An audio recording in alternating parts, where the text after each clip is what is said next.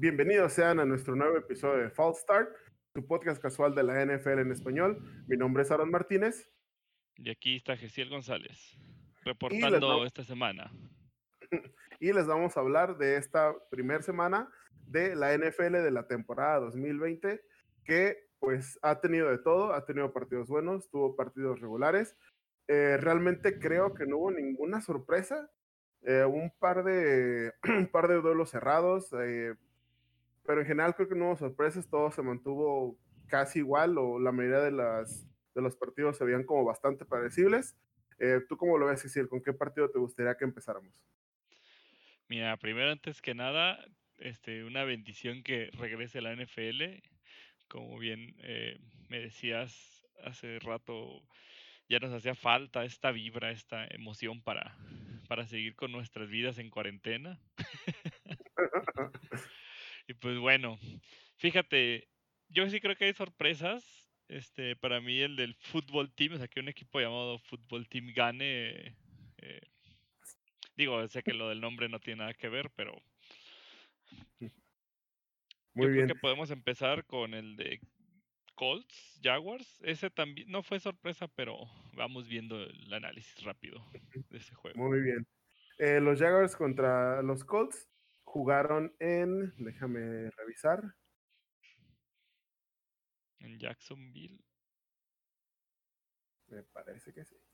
Sí, así es, jugaron en Jacksonville eh, creo que la que sí parece una sorpresa de este partido, si lo pudiéramos llamar así, es realmente los números de Gardner Minshew, el quarterback de los, de los Jacksonville Jaguars. 19 pases completados de 20 intentos. No fueron tantas yardas, 173, pero 3 touchdowns. ¿Cómo lo viste tú, Gesiel? Sí, este Minshew con la Minshewmania, ese bigotazo que ya hasta yo lo estoy copiando. Este, creo que es un coreback, eh, digamos, no es espectacular, no es, eh, no es un Tom Brady, no es un Cam Newton que a lo mejor eh, tienen juegos que lucen espectacularmente. Creo que él es hace lo que, lo que tiene que hacer. Como dices, fueron 19 de 20 pases, o sea, realmente, junto con los tres touchdowns. Digo, sí se vio en unas partes la defensa de Colts muy bien, pero justamente Minshaw, eh, un par de jugadas vi que mejor se comía el balón a, por ejemplo, algunos quarterbacks lo avientan para evitar la captura y ahí los interceptan. O sea, creo que sabe lo que hace. Eh, otra cosa que a mí me gustó, eh, no sé, tú viste su nuevo corredor. Bueno, creo que ahorita uno que draftearon está este, lesionado, en reserva de lesionados. Y James Robinson, que no fue draftado, es el primero en 30 años en en, ser titular, un corredor no drafteado, y logró 90 yardas totales en 17 acarreos. Eh, así James Robinson, la verdad, se vio espectacular. Como dices, un drafted free agent raramente hace un impacto de, tan rápido. Y la verdad, creo que una de las cosas más, más curiosas que vi de, este, de este partido específico fue que no sé si viste que hizo un backflip en full pad, perfecto. sea, Blasic se echó una manometa para atrás cuando ya habían ganado. este, creo que en general, pues fue relativamente sorprendente lo de Jacksonville. Eh, han tenido muchísimos problemas de, lo que es en su front office. Todos los jugadores durante los últimos cuatro o cinco años se han querido ir. Eh, esa defensiva que, que, hace tres años eh, los llevó a estar un paso del Super Bowl básicamente desapareció. Ya no está nadie. Creo que la única persona que queda, Miles Jack, el último que quedaba era que, que era Ngakwe, se fue ya a los Ravens, me parece. Sí, a, los, Ravens, a los Ravens. Eh, y ya se fue Ramsey con eso, con eso a, los Rams cambiado por dos primeras rondas. Se fue Bouye, que está en los en Denver Broncos. Y la defensa igual respondió. Digo, Philip Rivers hizo un Philip Rivers. porque no puede hacer Philip Rivers sin tirar una intercepción en el último cuarto, cuando el juego está en la, en, el, cuando el juego está en la línea. Pero creo que en general eh, respondió bien el, los rookies de, de, los Jaguars en general. entre James Robinson también, eh, uno de, los, de las intercepciones fue CJ Henderson, que fue su primera, su primera selección este año. Eh, también Calebon Chason había tenido una intercepción que luego tuvieron que regresar por una falta. ¿Cómo viste a los Colts también en general?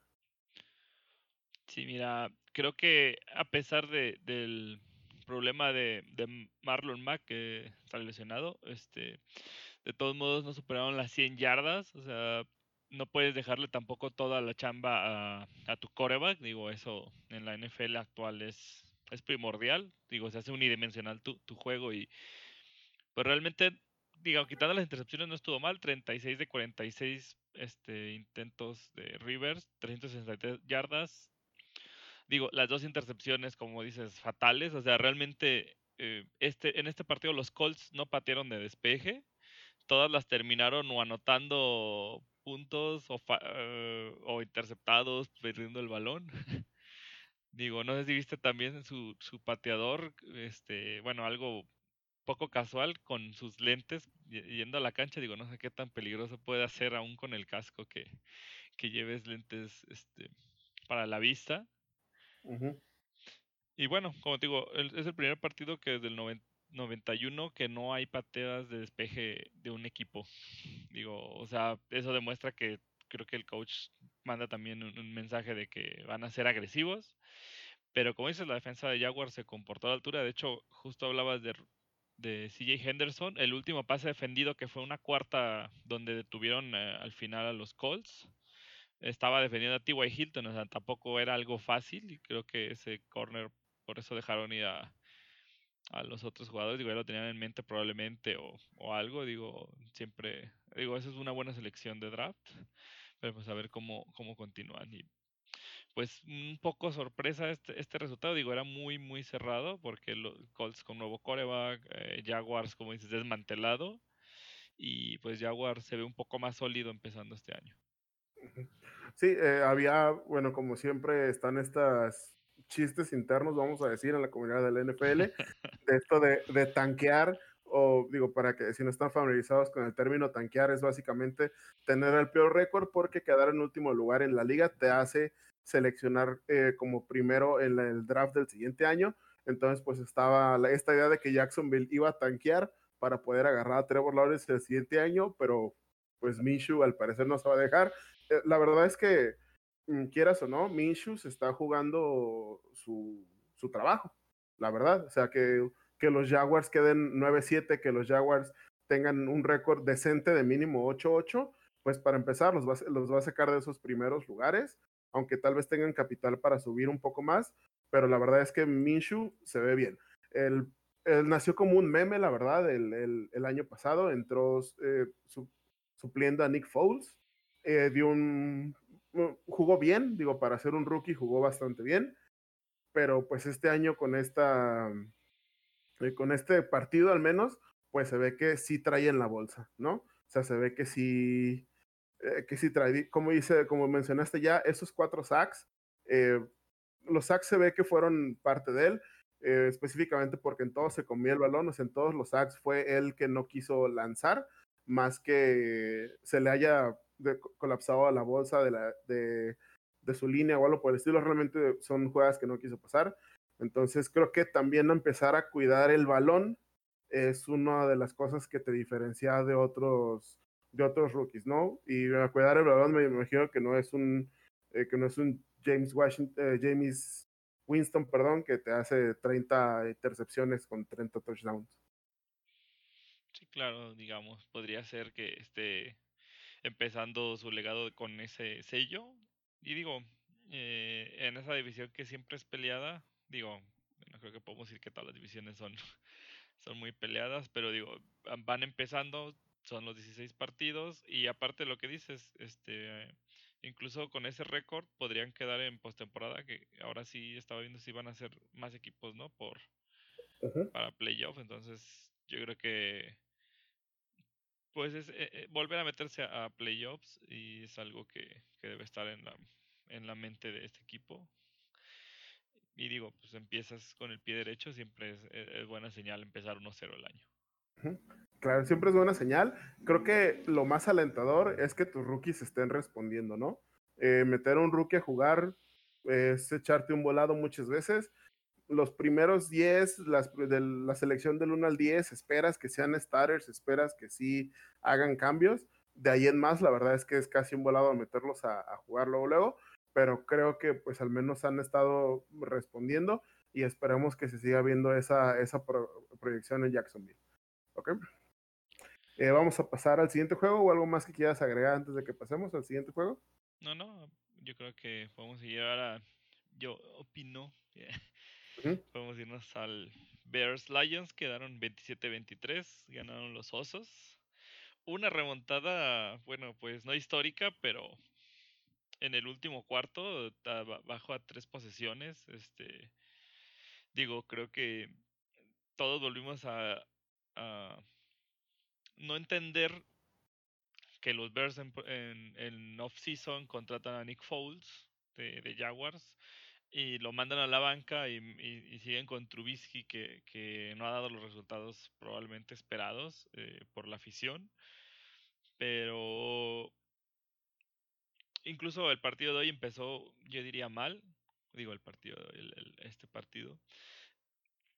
Y pues me parece que quedó con 20 para 36. Este, bueno, son intentos, digo, completados y, intentos.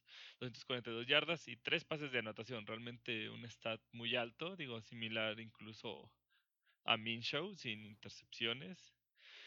Este, según yo, el perímetro e, e, es el fuerte de los osos y, y la ofensiva de Lions es su fuerte, el fuego aéreo. Entonces ahí estuvo muy trabado este juego y, y pues bueno, digo, realmente con Allen Robinson como receptor, eh, ahorita tienen problemas contractuales, bueno, es su último año y quiere pues el dinero, siendo que ha, que ha logrado mil yardas con Blake Bortles y con el mismo Trubisky, digo, no, no por menospreciar el trabajo de estos quarterbacks, pero creo que viendo la calidad de atrapadas que, que hace, sí se lo merece.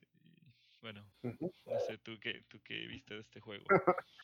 ah, sí, eh, la verdad es, es, un partido que, bueno, usualmente comentamos un poco antes de empezar a grabar, pero pues como lo veíamos diciendo, eh, este partido estuvo espectacular, estuvo como, no sé si definirlo como chistoso, pero pues un momento que los Bears parecía que dominaban totalmente, de, los Lions, perdón, de hecho en un momento iban 23-6 y en el último cuarto fue cuando los Bears hicieron eh, la remontada que metieron los últimos tres, tres, touchdowns.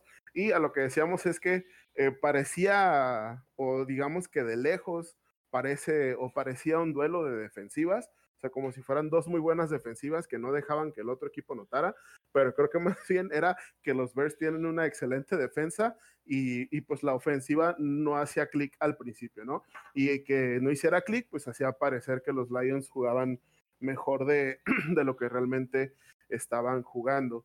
Creo que aquí lo más notable es que los Lions hace dos años eh, contrataban a Kieran Johnson, este año te, otro running back que es de Andrew Swift, y ninguno de los dos, entre los dos no hicieron más de 30 yardas. Su mejor corredor fue, eh, fue Adrian Peterson, 35 eh, años, MVP, que, estuvo en los Vikings, estuvo en el Washington Football Team, que lo cortaban la semana pasada y esta semana, así, sin tanto, sin tantos reflectores, en 14 acarreos hizo 93 yardas.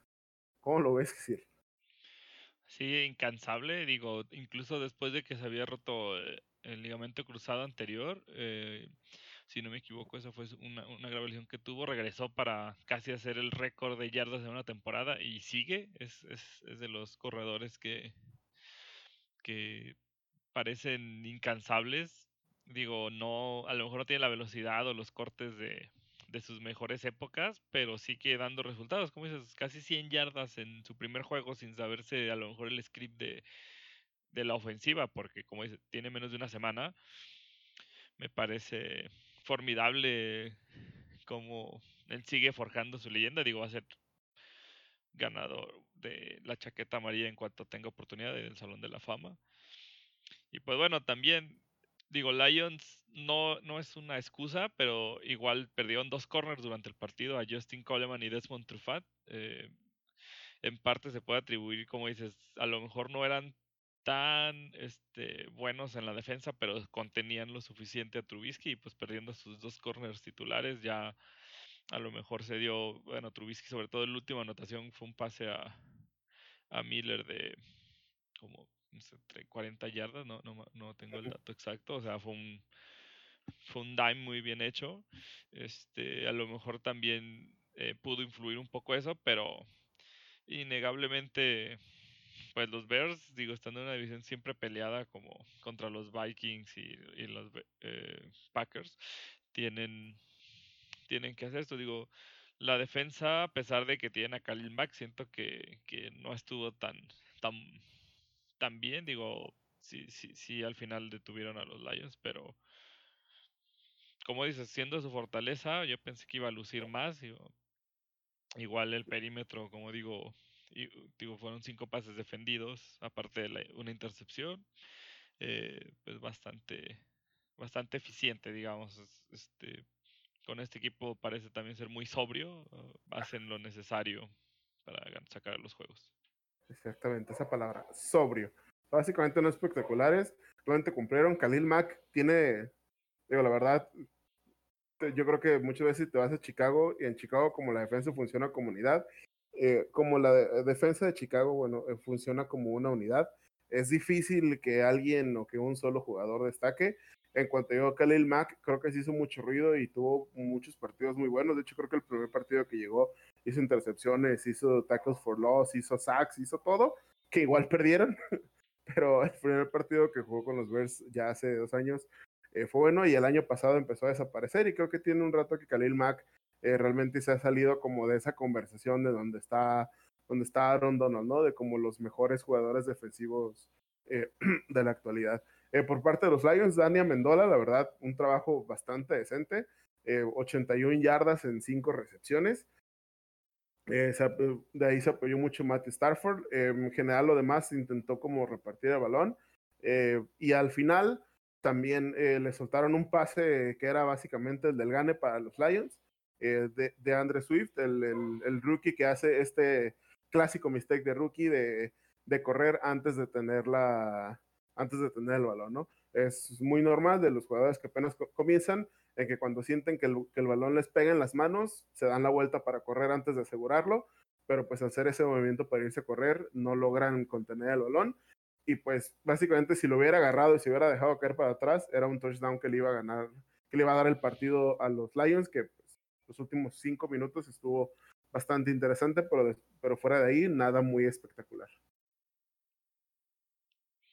¿Algo más que agregar? No, este, justo iba a decir, y digo, ya pasando a, a mejor un juego un poco más llamativo, eh, por lo que había este, con este nuevo bueno, no nueva franquicia, pero es este nueva locación. Los Raiders que se ganando a los Panthers también en un, juego que creo que al, al contrario de, de, de, con los Bears aquí no hubo casi nada de defensa. Digo, por ejemplo, de hecho con Panthers se notó mucho la ausencia ya de, de Quichley y Davis. Ya les corrieron lo que quisieron. Josh Jacobs este, hizo 93 yardas por tierra, 46 por aire, tres anotaciones en jugadas de corto yardaje. Este, digo, la cobertura tampoco, tampoco ayudó. Digo, Derek Carr sí le gusta pasar, pero no, no tampoco nunca ha sido muy espectacular y, y, no trae, este, creo que su receptor principal es Denzel Nagolor, de, cambiado de, del año pasado de los Eagles. Traía dos novatos que tristemente uno salió lesionado, hizo tres recepciones, 50 yardas. Este, Henry Rocks. Terry Rocks. Sí, es que como son los dos novatos. Eh, y digo, al fin y al cabo, parece que Gruden ahí va también este, calladito, bueno, no calladito, él también le gusta mucho estar ahí. Eh, este fue de los coach regañados, digo, porque como dato, paréntesis, este, el domingo se vio a muchos entrenadores y gente de banca de, en la, este, sin cubrebocas, sin las protecciones adecuadas, y la liga mandó un comunicado de si siguen así va a haber este represalias, bueno, repercusiones, digo, multas, tal vez suspensiones. Y él fue de los que dijo de, ah, no, a mí no, no, no, no me interesa andar con cubrebocas, no se puede, Si no, vean cómo estuvo Andy Reid de, Kansas con el visor todo empañado. Dicen, ah, ya no voy a andar haciendo eso. Si me enfermo, ni modo, casi, casi. O sea, poniendo un mal ejemplo. Y, y digo, creo que fue de los que la liga, básicamente, por los que mandó ese mensaje. Pero, pelea, bueno, ya nomás para acabar esto de mi lado, el pelea de corredores, digo, también McCaffrey sigue siendo el rey, digo, le ganó Jacobs por este 8 yardas por aire y pero menos 3 menos por tierra, pero básicamente un espejo, solo el touchdown de más, yo creo que eso es lo que dio la victoria a los Raiders. Sí, los Raiders, la verdad, calleritos, para que sepan, los Raiders estaban eh, de pasar de Oakland, pasaron a Los Ángeles, no, perdón, estaba en Oakland, ahora eh, pasaron a Las Vegas. A Las Vegas, eh, baby. Estrenando un estadio sin gente, ahora sí que le salió todo mal. Eh, entonces, es su primer año en esta nueva locación. John Gruden, si no me equivoco, este es su tercer año. y la verdad es que le dieron un contrato por, por 10 años y la verdad parece algo como ridículo, pero mm, la verdad es que hasta ahorita parece que es una man with a plan. La verdad es que ha, estado, ha sido muy controversial porque se ha, hecho, se ha deshecho de todas esas armas que Jack del Río utilizaba y que los llevó a, los playoffs cuando que Derek Carr se, fracturó la pierna, que casi casi era MVP, pero se fracturó. Eh, un poco lo que, le, lo, lo que le pasó a Wentz, digamos. Em, y pues se deshizo de, de los de, dos de, las armas más grandes que primero a Mari Cooper, que se fue a los, a los Cowboys, y de Khalil Mack, que hablábamos de él, que se fue a los Bears. Y la verdad es que pues parece que le está saliendo su jugada. Ha, apostado más por él crear su propio equipo de la nada. De hecho, hasta en algún momento se ha hablado de que Derek Carr era, era posible que se fuera de, o que lo cambiaran por, no sé, unos chicles y, y una cuarta ronda o algo por el estilo pero pues al parecer ha, decidido quedarse con el quarterback y creo que hasta ahorita pues le ha estado funcionando. La verdad es que cerraban bastante bien los Raiders el año pasado y me refiero a cerrando bien jugando con casi puro rookie. Eh, eh, tienen un, un, equipo muy joven. Entonces, eh, posiblemente decirle el contrato de esos 10 años es en 10 años te voy a hacer campeón, que la verdad es que casi cualquier equipo de la NFL te lo va a firmar. Si le dices a los Jaguars en 10 años te voy a dar tu primer anillo de, campeonato. Yo creo que dicen dónde firmo, por mí encantado. Y eh, pasando un poco más a los Panthers, eh, Teddy, Teddy Bridgewater regresando a la titularidad, estuvo un tiempo con los Vikings donde dio, era un coreback espectacular, los llevó a postemporada, perdieron uh, su partido de, de, de postemporada, lo perdieron por un gol de campo, se reventó la rodilla y tardó un año y medio, me parecen, en regresar. Regresó a los Vikings como, como suplente, luego estuvo un año en, en los Saints. Y eh, el año pasado ya cuando, Drew Brees se lesionó, pudo volver a jugar, jugó bastante bien. Y eh, con la salida de Cam Newton, de Kyle Allen y de todos los corebacks que tenían los Panthers, pues Teddy Bridgewater ahora fue el titular. ¿Cómo viste a tu, tu Globes, Teddy? Pues fíjate, justamente cambiando de ofensiva, eh, se vio bastante sharp. Bueno, o sea, hizo pases muy, buenos. Este, creo que tiene uno de los porcentajes de yarda por pase más bajos. Este, creo que soltó mucho el brazo esta vez. Este, incluso lo vi correr un par de ocasiones. O sea, físicamente se le ve bien. Parece que, que está tomando esto también como para su carrera este, es un segundo aire, digamos, como dices, de vikingos, este, me recordó esas épocas que, que tenía a sus receptores en forma. Y, aquí con la adición de, de Robbie Anderson junto con DJ Moore, creo que tiene eh, muy buen este, cuerpo de receptores. Digo, una escapada por un error de la defensiva le dio un pase justo a Anderson como de 60 yardas. Digo, tristemente esta es su séptima derrota consecutiva, digo, contando la temporada pasada, entonces Panthers algo tiene que, ajustar. Digo, realmente, como digo, esa falla es como más en la defensa. Y hubo una jugada en particular, hubo una cuarta y una que se la jugaron y le dieron el balón a su fullback en una eh, jugada de tracción en, I. O sea, pero realmente si tienes a Christian McCaffrey, que, eh, como digo, es don corredor, este, no importa contra quién se enfrente, te hace 100 yardas, este, dos anotaciones, digo, hasta en los fantasies puedes revisar, pues, siempre es el, el, el mandamás ahí. O sea, creo que quedó como 50 o 100 puntos arriba de su siguiente, este, bueno, hablando de, de yardas, touchdown y puntos, este, que alguien más el año pasado sigue siendo eficiente y pues o sea, en una cuarta y una, si tienes ese jugador, yo creo que se la doy de alguna manera, lo va a lograr, aunque todo el equipo sepa que va a correr él, él hace las, es un playmaker, él hace las jugadas. Y digo, los Raiders, otra cosa que destacar, porque Derek Carr también este, tuvo, fueron 22 pases de 30 intentos, 239 yardas y un touchdown. No tuvo capturas este día, entonces eso más eh, el empuje que tienen, digo, creo que tienen varios primeras rondas en esa posición, pues también eh, favoreció a Josh Jacobs. Como dices, a lo mejor Gruden este sabe eh, empezar desde así desde cero un equipo y, creo que ya hizo una unidad, sobre todo en la ofensiva, bastante buena. Creo que la defensiva, pues los 30 puntos sí fue mucho. Digo, también contamos que iban contra McCaffrey, pero este es bastante es bastante para empezar una temporada de una buena forma. Digo, en una división con donde tienes a los Chiefs, no puedes perder ningún partido fuera de. Incluso tienes que poner más atención a esos este, de conferencia y divisionales. Pero creo que igual esto motiva mucho a, a todos los jóvenes que trae en este momento. Digo, creo que trae las plantillas muy más jóvenes. Y pues esperemos a ver qué más puede hacer esta temporada. Sí, eh, la verdad es que también los, eh, los Panthers están en una pues renovación, si lo podríamos decir, digo, Teddy Bridgewater no, e, no es un eh, no, es novato ni está cerca, tiene mucho tiempo en la, en la liga, pero pues con estrenando coach con Matt Rule, que de hecho viene del colegial, no, no, no tiene, no había trabajado como head coach en la NFL.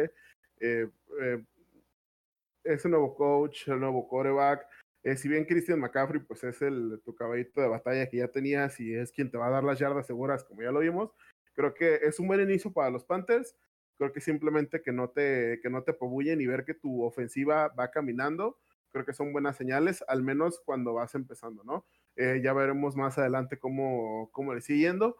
Eh, van a estar en una, en una división, digo, la verdad es que creo que este año casi todas las divisiones están bastante peleadas, digo, fuera que estés en la división con los Chiefs o, con los Chiefs realmente y, posiblemente los Ravens con, con, nosotros en la AFC North. Sí, eso iba a decir, la AFC, North, digo, más porque están los Browns y... y... los Bengals, pues, no está peleada. Pero, pues, los Panthers con los Falcons, los Saints y, Tampa Bay, pues, eh, sí, sí está difícil que, que, te pongas como, que empieces con el pie izquierdo, pero la verdad es que eh, siendo coach nuevo, coreback que apenas empieza en tu, en tu equipo, creo que empezaron decente, pero pues vamos a ver cómo progresan.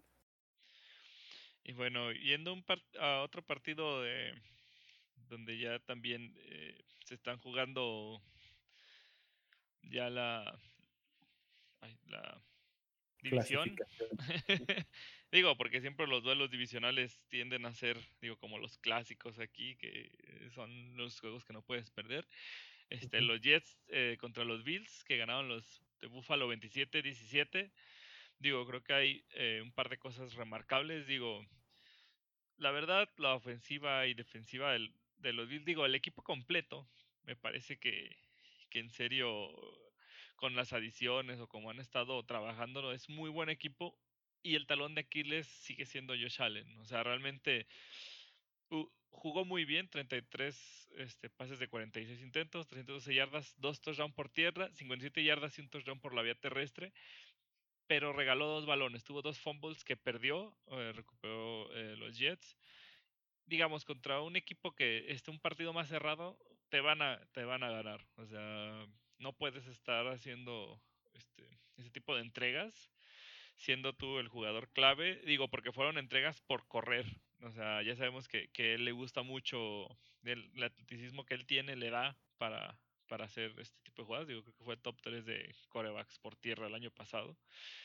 pero creo que tiene que cuidar esos, esos detalles porque pues de él depende este, la mayor parte del equipo. Igual un pase, no sé si viste, ese fue un meme de toda la, todo el fin de semana que tenía solo a, a John Brown y lo le pasó un balón que lo voló por otro John Brown de distancia, o sea, estaba solo, no había presión al core y, falló un pase pues relativamente sencillo, o sea, también tienes que tener un poco más de, de, precisión, digo, como que ya iban ganando, creo que si no me equivoco en ese momento ya estaban confortables, pero pues no te puedes dar esos lujos, digo, cuando juegas con Patriotas en tu división dos veces al año, cuando juegas con... Bueno, los delfines no creo que este año vayan a imponer mucho, mucho problema, pero pues si quieres trascender en, postemporada, no puedes dar esos errores. Sí, en general la verdad es que los Bills uh, es de los equipos que, que puedes ver el, la mejora desde que llegó Sean McDermott eh, eh, en, ese, en esa temporada genial que tuvieron los Jaguars, donde lo ganan casi todo, eh, tuvieron uno de los partidos más feos que he visto en mi vida. Así, de, todos los partidos que he visto, ese, ese Bills contra Jaguars ha sido de los partidos más feos que, que he visto, porque eran dos defensivas muy, muy buenas y dos ofensivas malas, malas, malas. Digo, los Jaguars con Blake Bortles a la cabeza y Buffalo Bills con Tyro Taylor, que los Buffalo, los Bills llegaron con Tyler Taylor a, postemporada y, se veía bastante bien. Ya después entró Josh Allen y eh, han estado haciendo un trabajo adecuado. Creo que eh, si algo, ah, esta narrativa que, que, existe acerca de esta generación en particular de quarterbacks, que incluye a Baker Mayfield, que Sam Darnold, Josh Allen, eh, Josh Rosen y Lamar Jackson, es una narrativa que vamos a ver hasta que todos se retiren. George Rosen ya empezó con ese proceso porque ahora está en el practice squad de Tampa Bay.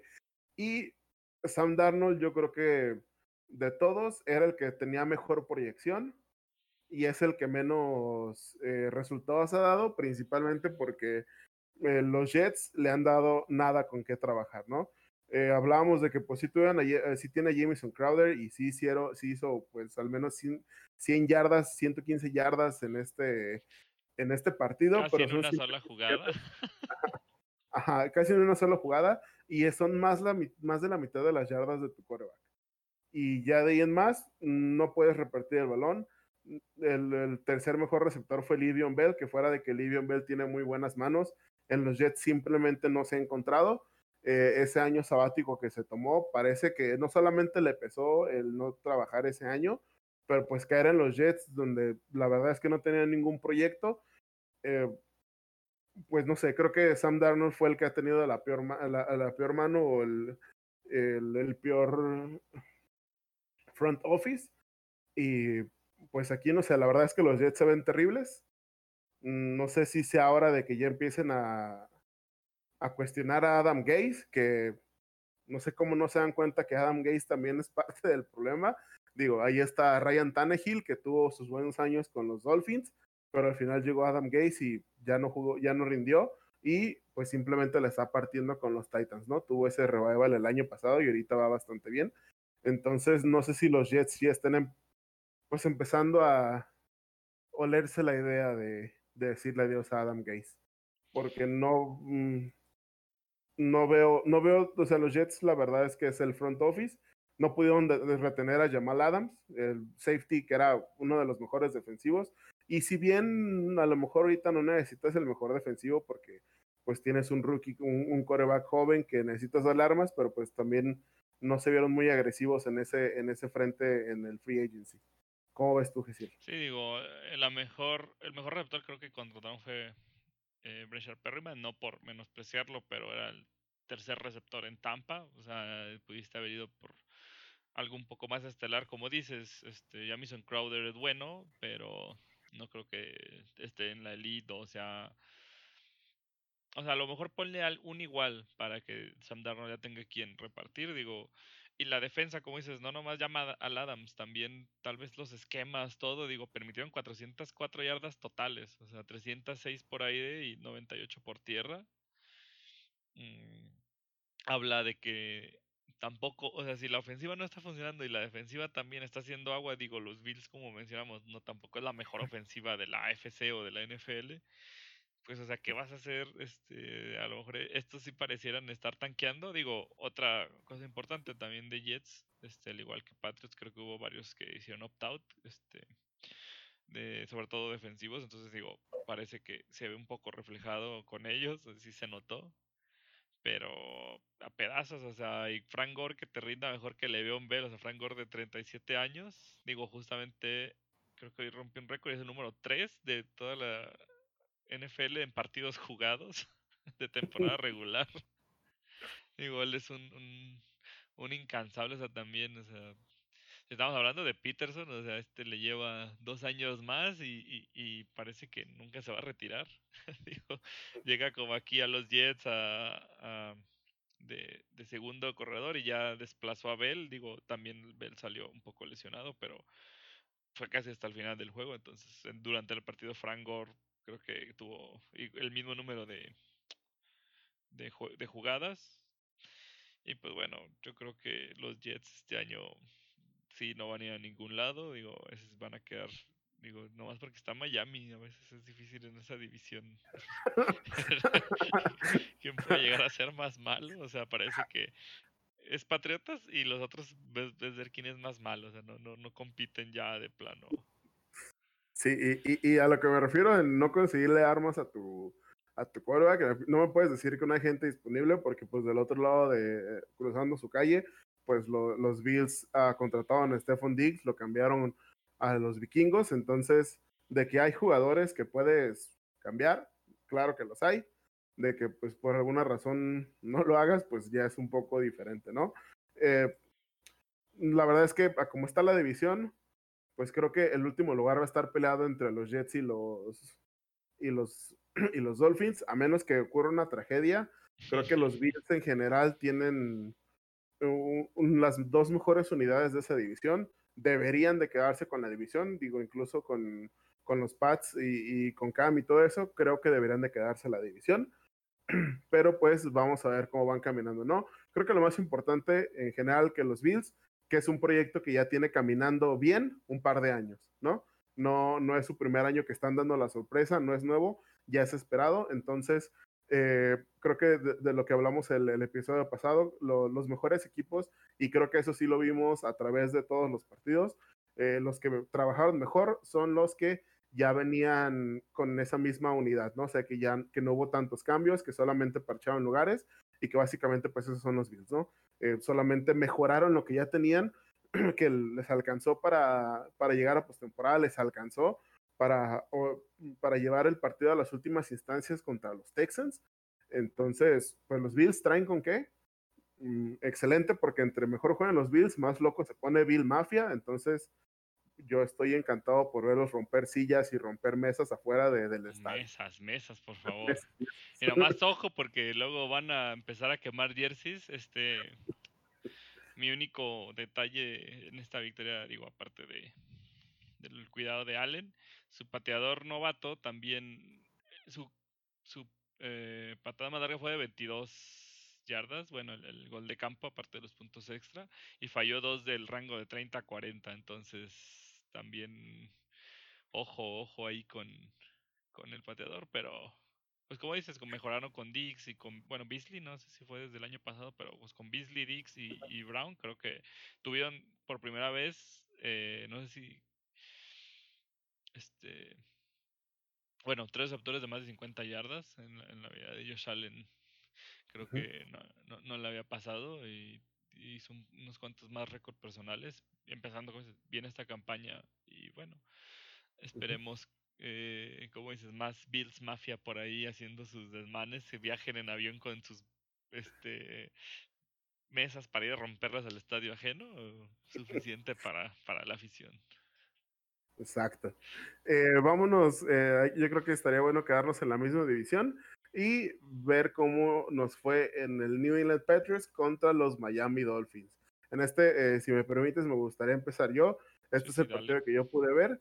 Eh, les comento, pues aquí en, mi, en mi humildad, pues no tengo servicio de cable, entonces solo veo los que me deja ver Televisa y los que puedo ver por medios alternativos. Uy, pero a decir. Antonio de Valdés, o sea, no. ¿O quién, quién va a comentarista, aparte? La, la, la, verdad es que la Enrique Burak. Ah, Burak. La, verdad es que a mí me gustan mucho los, los comentaristas de Televisa. Este, sí me gustan, no, antes, antes no me gustaban, pero sí me gustan. Después de ver a Enrique Garay y al coach Castillo, la verdad es que ya no me gustaba verlo en, la, en, en TV Azteca. Eh, y no me molesta eso, solo que pues solo tengo acceso a un partido como constante y ya los demás pues los llegué a ver por medios alternativos, ¿no? Eh, partido pues relativamente interesante, específicamente por el lado de los Pats. Es, fue un partido muy feo, así, creo que no lo podría decir de otra manera, un partido muy feo. Eh, los Patriotas ganaron 21-11, jugaron en, en Miami, me parece. en, no, creo que fue en Foxboro. Sí, jugaban en Foxboro, perdón. De repente se me, se me, se me van las cabras. Eh, fue en Foxboro. Eh, 21-11. Cam se vio relativamente bien o se vio muy bien para después de no haber jugado casi nada del año pasado con los Panthers y regresar ahora con equipo nuevo, esquema nuevo, pero sí se ve que le están faltando armas, ¿no? Eh, tienen a, Julian Edelman, Nikhil Harry, y párale de contar.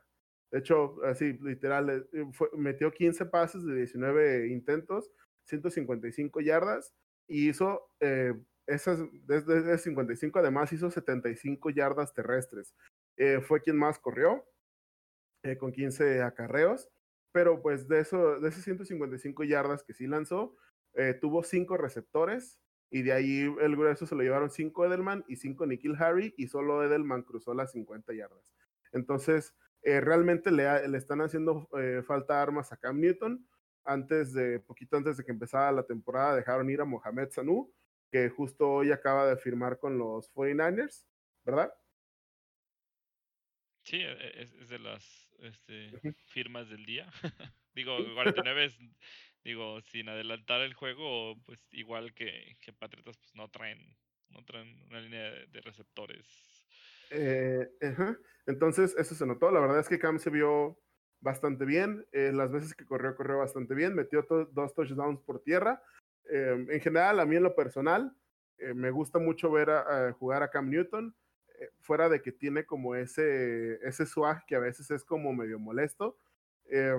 Pero la verdad es que se le vio bien, se, se vio feliz jugando y a mí eso se me hace se me hace muy padre, la verdad, se me hace ver cuando, cuando los jugadores se divierten, me gusta mucho porque siento que, que transmiten y te hacen más, este, más agradable el juego, pero en general eh, creo que van a ser eh, un, un, equipo que va a correr mucho, eh, aparte de, de, Cam Newton, corrió Sonny Michel, Rex Burger, JJ Taylor, Edelman y James White, ¿no? Entonces tienen como varias opciones para correr y creo que realmente es la ofensiva que muchos dicen por ahí que es la ofensiva que realmente quería Bill Belichick que está súper feliz que, que, ahora ya se fue Tom Brady porque va a poder ah, jugar como si estuviera la NFL en los 60 donde pues era, eran ofensivas así, que tu, tu coreback tiraba 150 yardas y todo lo demás pues lo ganabas por tierra.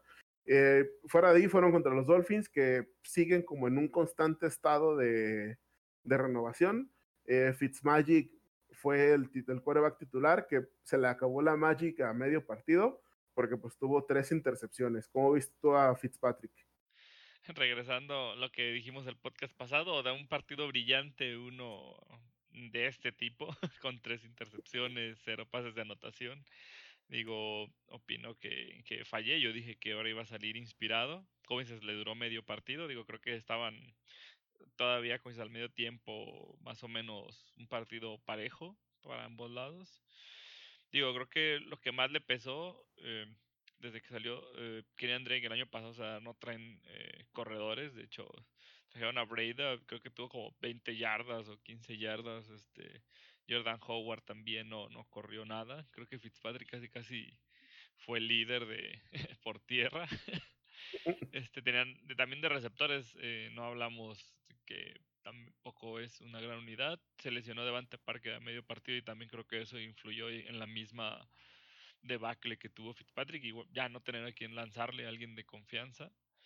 Y como dices, eh, al otro lado, digo, el primer coreback anotando por tierra de los Pats desde el 74. O sea, eso habla de, de cuando los Patriots han tenido un estilo de aéreo. y otro dato interesante, digo, yo le saco, ya saben los datos de trivia, el primer coreback no drafteado eh, por Patriotas en ganar un partido desde el 91. O sea, también es, siempre eligen ellos, este, por lo general, su, sus coreback estrella, franquicia. Y bueno, otra cosa, digo, a pesar de cómo estuvo el juego, creo que sí fue feo, es la palabra. O sea, incluso la defensa de Pats se vio un poco mal, a pesar de las intercepciones, creo que no se vio tan fina como el, año pasado, que era del top. Y pues bueno, eso también ayuda a las expectativas de los Bills. Pero creo que sí, los Dolphins, no sé en qué momento se acaba esta renovación. Digo, ahí está Tua esperando una oportunidad detrás de Fitzpatrick. Creo que es bueno dejarlo, a lo mejor incluso, aunque suene mal, a veces dejarlo viendo los errores de, de otro. O sea, de los errores puedes aprender. O sea, a lo mejor él puede ir viendo qué no hacer y a la hora de que él entre a jugar pueda tratar de como Belichick con Cam Newton, que realmente aprovecha las habilidades que tiene él, que no es un coreback meramente pasador y, y haces que las ofensivas este, o sea, le mandas dos corredores y a Cam Newton y los tres pueden correr igual que con, con Lamar Jackson y los Ravens, pues a lo mejor con Tua tiene un poco también más movilidad y pueden hacer algún otro tipo de, de estrategias. Yo siento que hasta hay eh, como están esperando ese momento de Tua y van a cambiar un poco los esquemas, pero igual la defensa no, pues detuvo un poco a los Patriotas, digo, la verdad, sí, creo que es difícil detener a Cam Newton por más que no haya jugado o, no, sea el año de su MVP.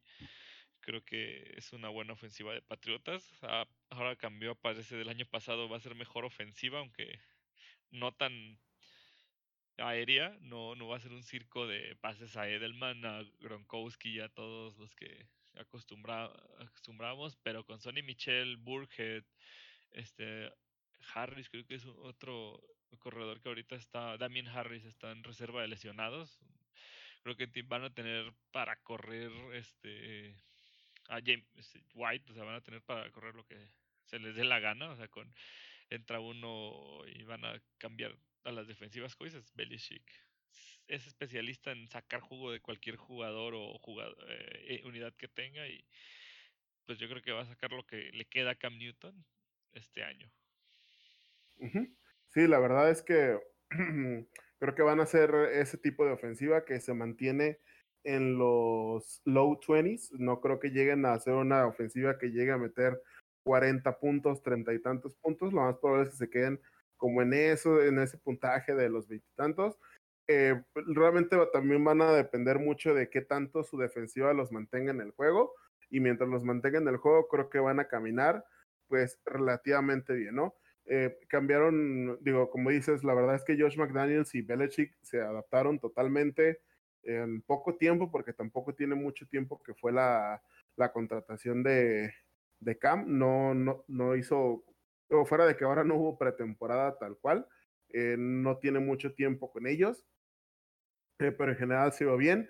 Tienen muchas estas jugadas optativas en la que Newton le pone el balón en el estómago al, al, corredor y dependiendo de, cómo vea, de que vea cómo se mueve el linebacker, es, es, como decide si él se la queda y corre o si puede correr un, un corredor. Entonces, básicamente es como si estuvieras tirando, poniéndolo en términos de soccer, que a lo mejor pueden ser más coloquiales para alguien que nos escuche.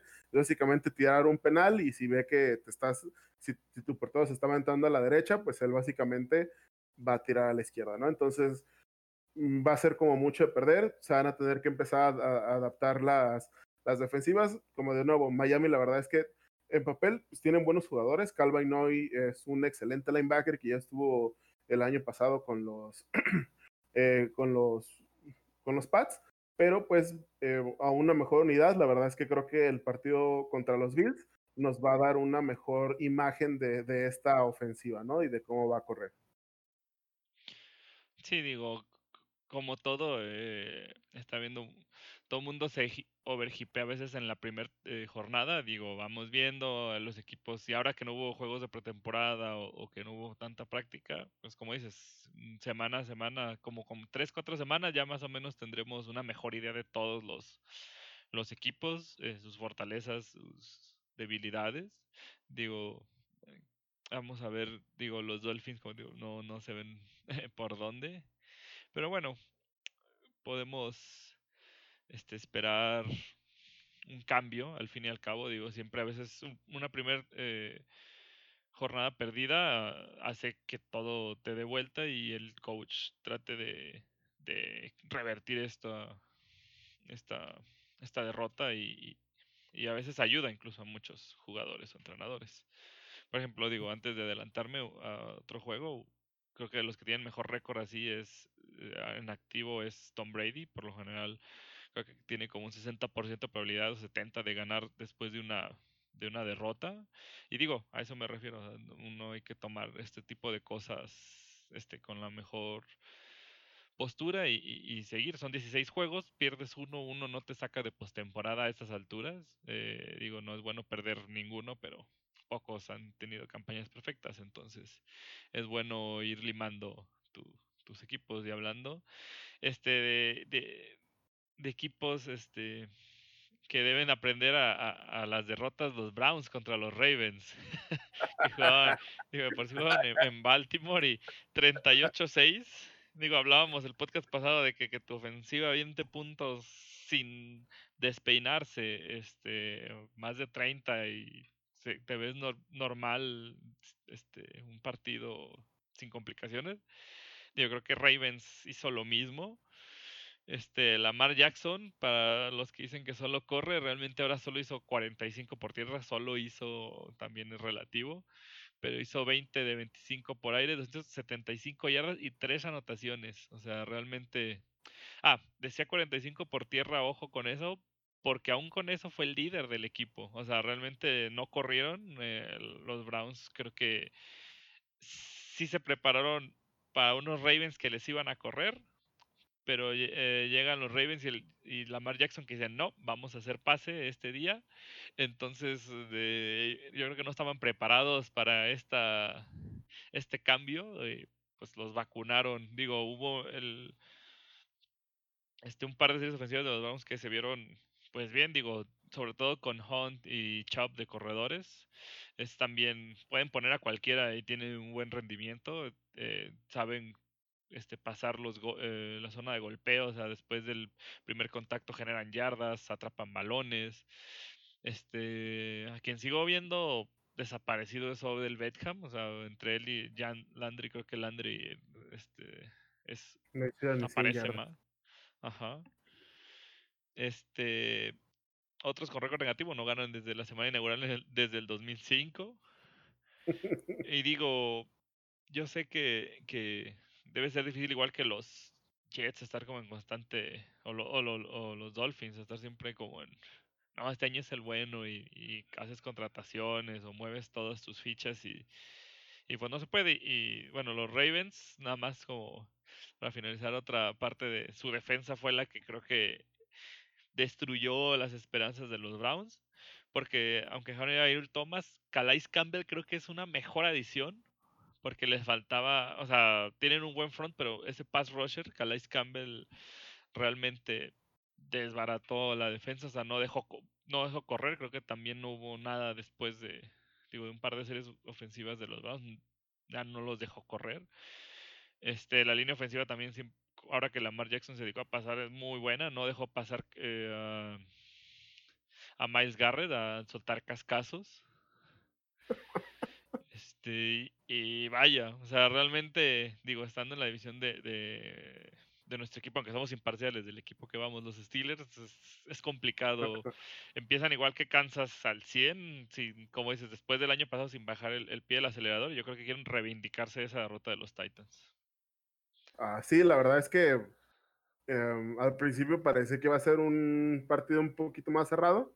El primer cuarto terminó 10-6, pero pues de ahí en más, los Browns no metieron la mano. Tuvieron ese, ese touchdown a, en Gakwe, al end, a Joku, perdón. y de ahí, pues se perdieron los Browns. La verdad es que ver jugar a Lamar Jackson es, es otro show.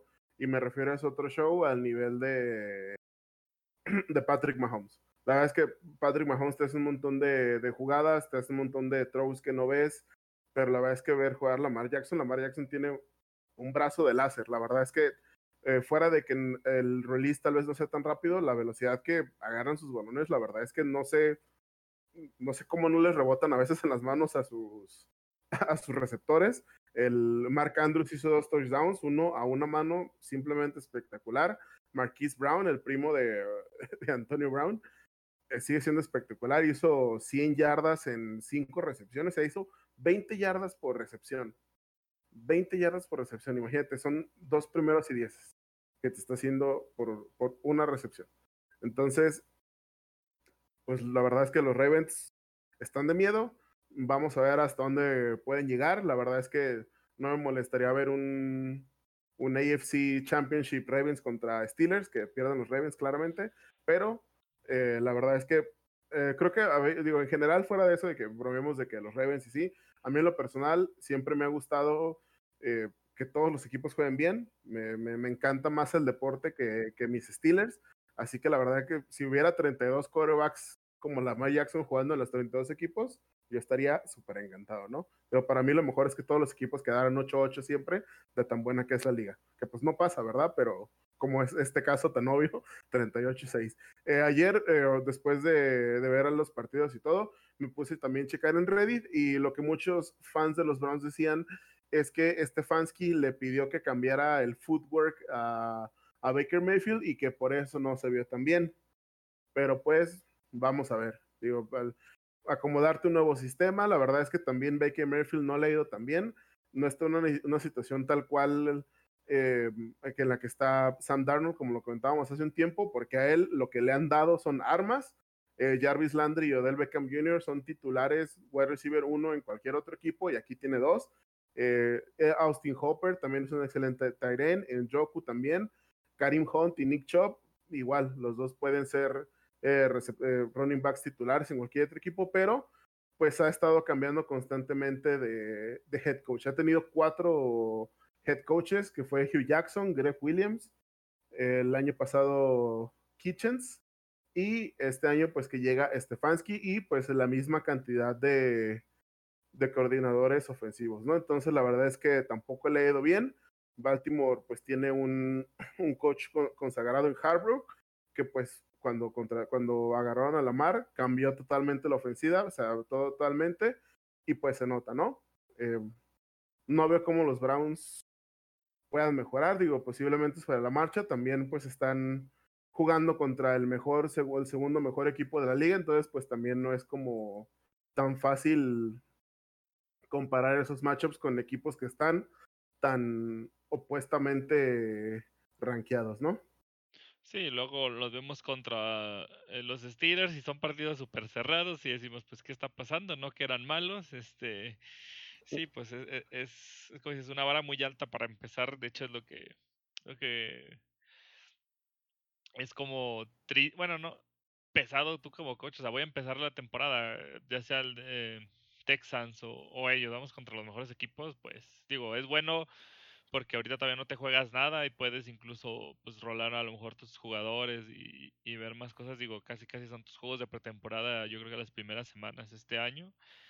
Y pues a seguir, digo, este, ahí tienen a, a otro equipo que, que, quiero este, pasar al juego con los Bengals, digo, también es otro que, que en la división se ve flojito, pero cabe, perdieron 16-13 contra Chargers, pero digo, la verdad su pateador al final eh, les perdió el partido, lo dejaron en la mejor posición, 30 yardas, digo, un gol de campo muy asequible. Digo, fue la presentación de, de nuestro Joe Burro. El Burro. Digo, realmente para hacer su primer juego, eh, ya había comentado, o sea, tenía enfrente a Melvin Ingram, que de hecho lo interceptó, y Joe Bosa, este. Nick, Nick Bosa. No, sí es Joey. Sí es Joey. Oh, Carajo, carajo. Los, los Bosa Brothers, los Bosa Brothers que no saben quién es quién. Los dos son unos monstruos, digo, los dos lo estuvieron presionando todo el, todo el día, o sea, de hecho muchas jugadas que él salió por piernas, digo, también tiene mucho atletismo, es bueno haciendo eso, de hecho en una iba aventando a su liniero porque el liniero ya no sabía qué hacer y él lo aventó como de, tú ve y tacléame al linebacker que ahí viene y anotó, fue su anotación este personal que hizo en el juego. Digo, yo la verdad lo vi bien, se encontró mucho con AJ Green, en verdad tiene manos seguras, de hecho al final también hubo una jugada, ya ves que ahorita han estado marcando penalties de interferencia mm, entre rigurosos, entre así ha, estado la liga como, creo que en general es lo bueno que es parejo, yo creo que han sido más estrictos, este, aunque la gente se queje, son jugadas que creo que sí están haciendo pues lo necesario para que les marquen un foul. Este, también justo un segundo, la última jugada antes de la patada eh, por el empate, la tuvo y de puntitas, igual que Claypool en las, así una anotación que tenía AJ Green. Digo, repartió balones, sí, sí, usó a Boyd, a Ross, a creo que Erickson, sí, sí, no me acuerdo Erickson también. Este, digo, bastante bien. Y por otro lado, este, también en, Joe Mixon que nunca suelta balones, creo que no sé si el año pasado no soltó un fumble que fue el que dio el gol de campo con el que ganaron los Chargers, o sea, porque la defensa de Bengals estuvo bien y eso que les faltó Gino Atkins. Digo, por eso digo, creo que este partido fue como una consecución de mala suerte y buena para Chargers, este, pero creo que los Bengals traen, al menos por lo que vi, sí traen con qué competir. O sea, falta que Burrow este, sobre todo la, que le interceptaron fue muy muy de novato porque ya iba corriendo con la línea y ya se, ya se estaba colapsando y quiso hacer un pase pichado que ya había hecho un par en el partido y se lo interceptó Ingram porque ya, ya lo había visto dos veces o algo así en, el juego. Este, ahí fue la novatada, pero digo, en dos minutos hizo para ir al, por la patada del empate, o sea, también sabe manejar tiempos.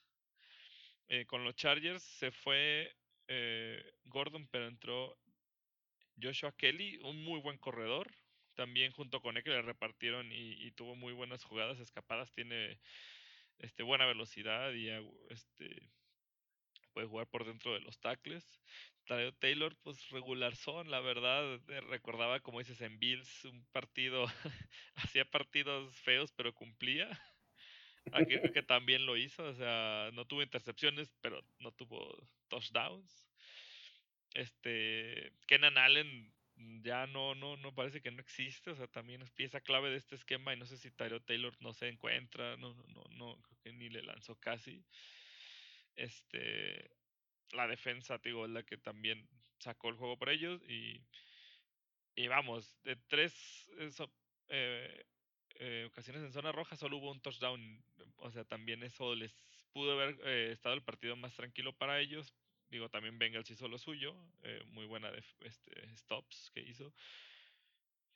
Pero bueno, en general creo que los dos equipos están para más de lo que aparentó este juego. Como dices, este yo creo que fue para mí el juego feo de la semana. Creo que porque no viste el los Pats. Creo que, como tú viste este el de los Pats. Em, sí, la verdad es que por primera vez en la historia los Chargers eh, no pierden haciendo un, Charger, que la verdad era, siempre pasaba que perdían en los últimos segundos, les saltaban un balón, les salían una intercepción, o era muy común de los Chargers que siempre perdían, exactamente como ahora perdieron los Bengals. Así que al menos este partido estuvo, estuvo cambiado.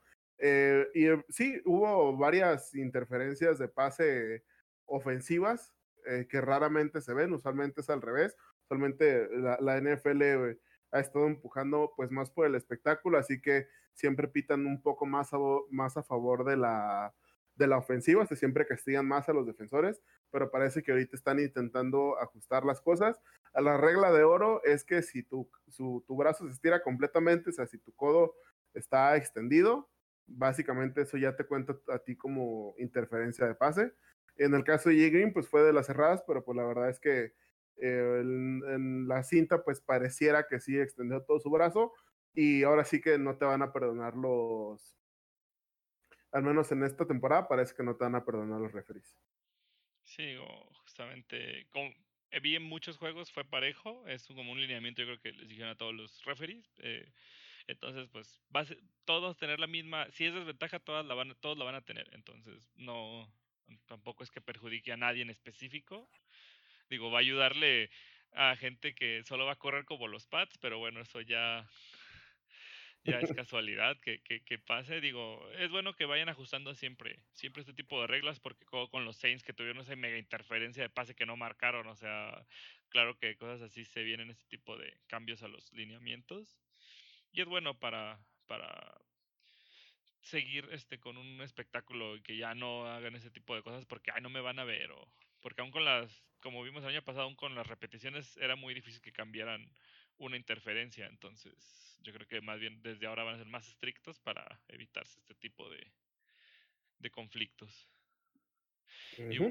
y, bueno, hablando de, de, juegos que también considero poco agraciados, digo, parece que vamos decreciendo de los primeritos que empezamos y el de Eagles contra el fantástico Football Team. O sea, ya el equipo sin nombre, o sea, es como, es como tomar una cerveza marca cerveza. Este, Digo, las águilas, digo, de una manera horrible de un casi 17-0 terminaron perdiendo 27-17. Creo que al final nomás fueron 23 eh, puntos sin respuesta, si no me equivoco. O sea, no, no, no pudieron. Realmente quien ganó el partido, o sea, la única eh, unidad que hubo presente fue la defensiva de los. Ay, difícil, del fútbol team. ya le iba a decir por el nombre baneado. O sea, tuvo ocho capturas, dos intercepciones y dos fumbles. O sea, y eso que les faltó su una de sus contrataciones de este año, que es Thomas Davis. Creo que no jugó por. Estaba cuestionable y mejor lo descansaron. Este, aún así se vio una defensa sólida y con Ron Rivera creo que este equipo sí aspira a más. Digo, es un buen entrenador en jefe y eso que, que como ya estuvimos platicando desde el juego, o sea, ahorita está lidiando con un tipo de cáncer y acá medio partido fue por tratamiento, o sea, medio tiempo fue por tratamiento y, siguió coachando, o sea, es un guerrero ese hombre. ¿Qué, ¿Qué pasó? Sí, sí, sí. Y digo, y siguió con el plan de seguir con Dwayne Haskins. Digo, el año pasado no se vio tan bien. Digo, es un buen coreback, pero ahora lo vi un poco más este enfocado. Digo, igual 17 de 31 no, no tiene el, mejor porcentaje. Digo, también creo que tus receptores le soltaron un par de balones. No fue su culpa, pero le falta un poco más de precisión. Este. Creo, digo, creo que va mejorando eh, y Ron Rivera va a querer este seguir este proceso, digo, creo que puede llegar a más, digo, vi también un par de ocasiones que ya se quedaba sin, sin qué hacer y corría, también puede hacerlo, y más porque yo creo que en la ofensiva justo eso es lo que les falta. No tienen juego terrestre. No sé cómo sacaron a Adrian Peterson que vimos que está haciendo 100 yardas y acá creo que entre los tres no hicieron esa cantidad. Entonces, por eso Juan Haskins tuvo que estar tirando y pues no es, a lo mejor no, no es el más certero. Entonces, y, se hace unidimensional. Como digo, siempre tienes que tener ese equilibrio en cualquier equipo porque o si solo corres, te van a parar este, van a empezar a meter más gente en caja y, se te acabó. Si solo pasas, pues también, o, te van, mandan presión siempre, o, toda la gente atrás, digo, ahí, te vas a morir. Porque Eagles, pues bueno, con Wentz, como siempre, parece que le va bien. Un touchdown con cada uno de sus alas cerradas, que fueron sus principales receptores, porque tampoco tiene armas, estaba... Digo, tiene Ashlon, Ashlon Refree lesionado, digo, tiene Deshaun Jackson en cancha, este. Al nuevo Rhaegar eh, se me figura el dragón de Daniel e, en una jugada eh, fue una recepción que de 56 yardas, 57 yardas. O sea, él. Creo que la mitad los recorrió él, no fue tan bueno el pase. Este es un buen jugador de los novatos. Este año hubo una buena camada eh, este que comentábamos, Rocks de, de Raiders, Regal de Regal, ya le voy a decir así siempre, de, de Eagles. Vamos a hablar más adelante de... Eh, hay otro par de receptores CD Lamb con eh, Cowboys, con los Broncos está JC... Eh, Judy. Judy, ajá. Juicy, eran como Juicy. Este, son de primer impacto, o sea, todos hicieron más de 50 yardas. Chase Claypool también, eh, Claypool, aunque no, estuvo más, bajito, 40 yardas, digo, también creo que es, este año hubo muy buenos receptores.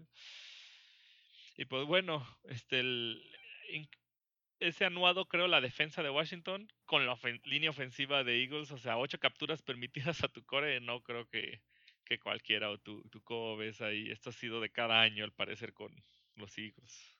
Sí, creo que la verdad es que em, el récord de Washington siempre ha sido un poco más por su, su ofensiva. Realmente su línea principal de siete, o sea, se llame lineos defensivos y los linebackers, ha sido bastante sólida. Y pues Chase Young vino solamente a mejorar, ¿no? Esa fue una selección de draft, solamente vino a mejorar esa unidad. Entonces, eh, e, era obvio que pues iba a pasar esto la verdad es que los Eagles siguen para abajo. Eh, la verdad es que ese, ese sweet spot que, o esa ventanita que se te abre cuando tu equipo está jugando perfecto y puedes llegar y ganar tu Super Bowl, siempre es muy corta, a menos que sean los Pats y te dura 20 años, pero regularmente no te dura tanto. Digo, casos recientes, Panthers, eh, Falcons y... Panthers, Falcons y... Ah, se me fue el otro equipo. Y los Rams básicamente después del Super Bowl. no han tenido, bueno, los Rams fue el año pasado que no estuvieron bastante bien y los Eagles desde después de quedar campeones, digo, mínimo ellos alcanzaron a quedar campeones, el siguiente año volvieron a tener esperanzas cuando volvió a entrar Nick Foles a intentar salvarlos, pero pues la verdad es que se venden declible, no tienen receptores, como dices, fuera del rookie y de, de Shane Jackson, eh, Nelson el Aguilar fue el que se fue, si no me si no me equivoco. Sí, hago eh, que es el principal de ahora de los Raiders. De los Raiders. Entonces, eh, pues van en declive. Y pues ahora el Washington Football Team es el primero en su división. El Washington Football Team. Entonces, eh, vamos a ver cómo avanzan. La verdad es que Dwayne Haskins también pues, es su segundo año. todavía tiene esa curva de aprendizaje. No cayó en las mejores condiciones el año pasado por el equipo y en general la horrible, horrible cultura que tenían eh, los Washington Redskins, tal cual, que pues eso la verdad nos podría dar para hablar hasta como tres horas solamente de todo lo que ha pasado con ese equipo, pero pues esperemos que ya con la llegada de Ron Rivera y este cambio de cultura, eh, pues, pues ya podamos hablar de Dwayne Haskins como un verdadero y un mejor coreback, ¿no? Que lo más probable es que pues, se, van a estar, se va a estar fogueando y eh, yo creo que va que de aquí solamente van a ir para arriba. Sí, como, dices, no, es el hiper hype de la primera eh, jornada. Vamos a ver, o sea, sí parece que ha trabajado bien el equipo. Y, como dices, uno para abajo, el otro para arriba, yo creo que esa va a ser la tendencia a lo largo del año. O sea, va a ir mejorando más Hashkins, este, la defensa, digo, falta Thomas Davis, o sea, realmente van a tener una defensa, se lo trajo de Carolina, entonces ya lo conoce, vas a ver, este es de los tacleadores también de, incansables. ¿no? Vas a ver este equipo cuando vaya con Dallas, si va con equipo completo, si se van a dar un buen agarre. Pero bueno, ahorita que mencionaste Falcons, vamos ahora sí el recta final de los juegos, uno de los de los que estuvo impresionante Seahawks Falcons, un 38-25, también más de 50 puntos. Mi juego favorito de la semana. Sí, bueno, mi segundo favorito. sí, este estuvo muy, muy movido, o sea, Digo, si quieres, te doy la palabra, es tu Don Wilson. Va.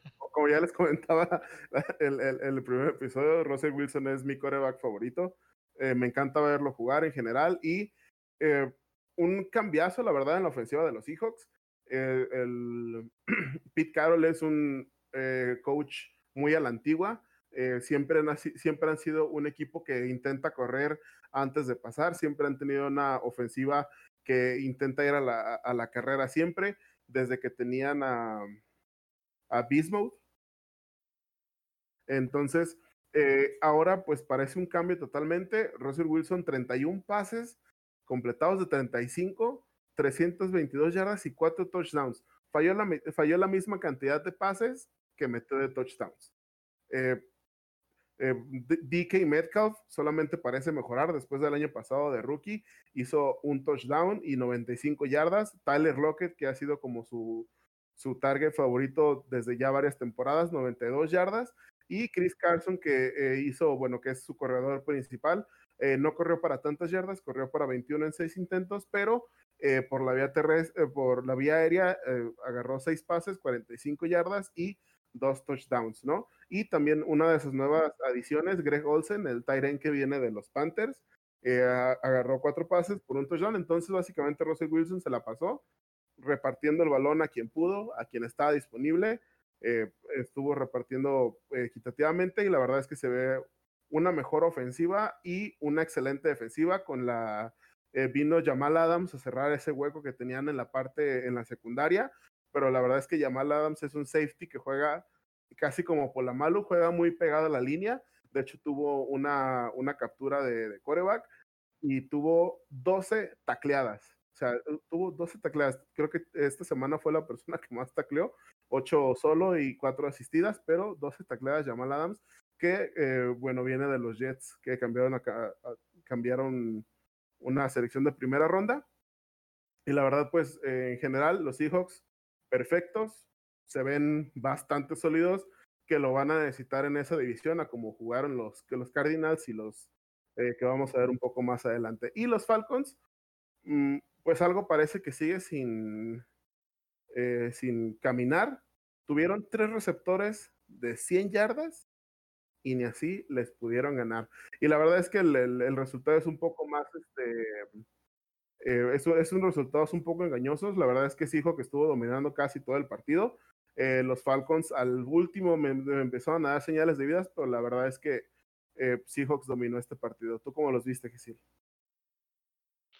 Sí, justamente iba a tocar esa parte de que realmente hasta el último cuarto era una amplia ventaja de Seahawks. O sea, los últimos dos o tres anotaciones de Falcons fue en garbage time. Ahí fue también las mismas yardas, a lo mejor excesivas. Digo, Ryan llegó a 450 yardas, eh, siendo líder obviamente de la NFL en esta primera jornada.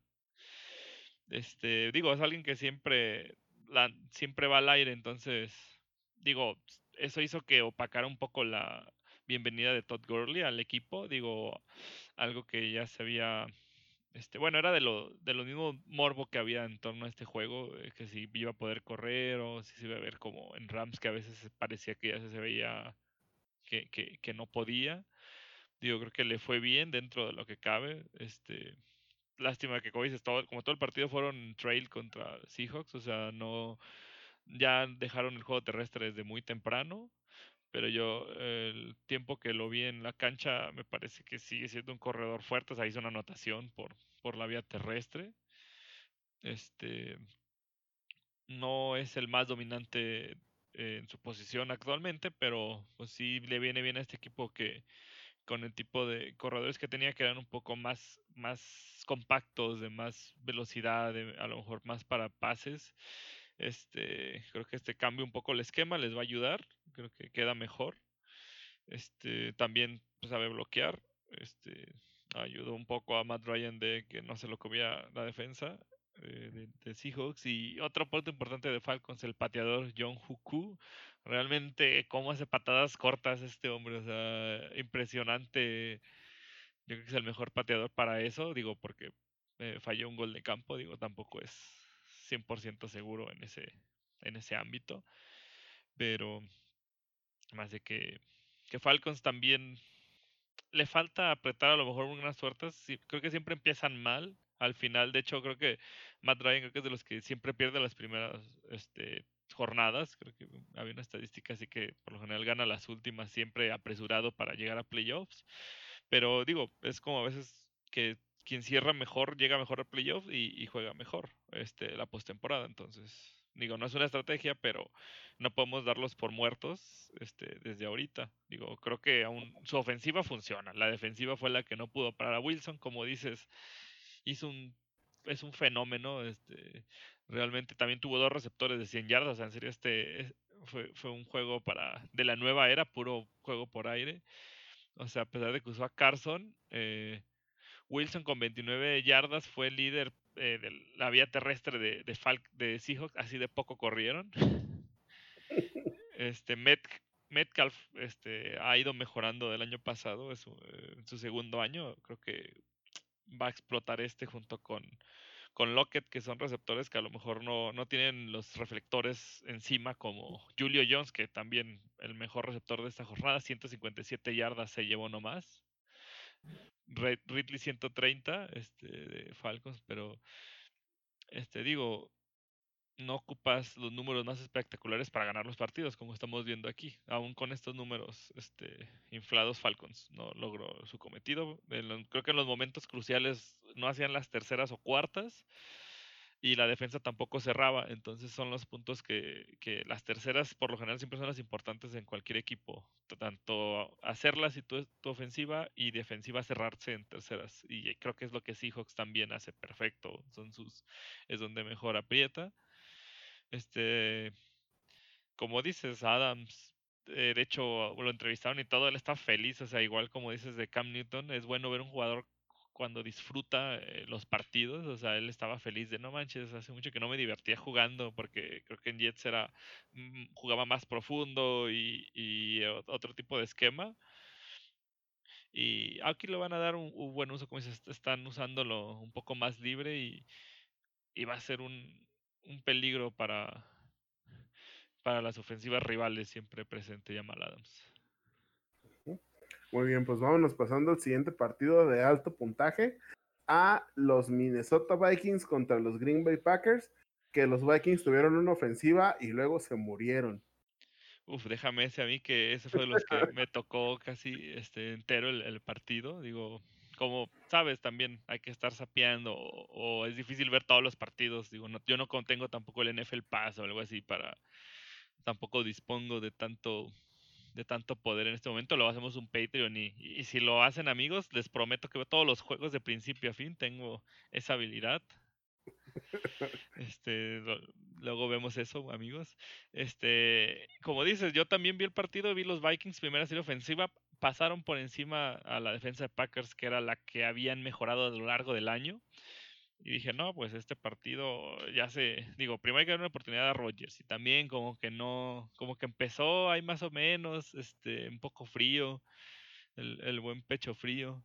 Este, y, y, se parecía que se estaba inclinando la balanza y de repente yo creo que le llegó a Rodgers su modo de jugar los últimos minutos del partido en Hail Mary y empezó un o sea, si Russell Wilson o Matt Ryan hicieron un circo, aquí Rodgers también, este 32 de 44 para 364 yardas, 4 touchdowns sin intercepciones. O sea, realmente creo que lo que pasó, digo, mi análisis este, fue que vieron que por la vía terrestre Packers no podía superar a Vikings. Realmente Vikings es un equipo muy pesado, tiene muy buena defensiva. De hecho, es el fuerte de este equipo, por eso este puntaje que también el 34 de Vikings fue en garbage time. O sea, Packers le regalaron como 20 puntos al final del juego.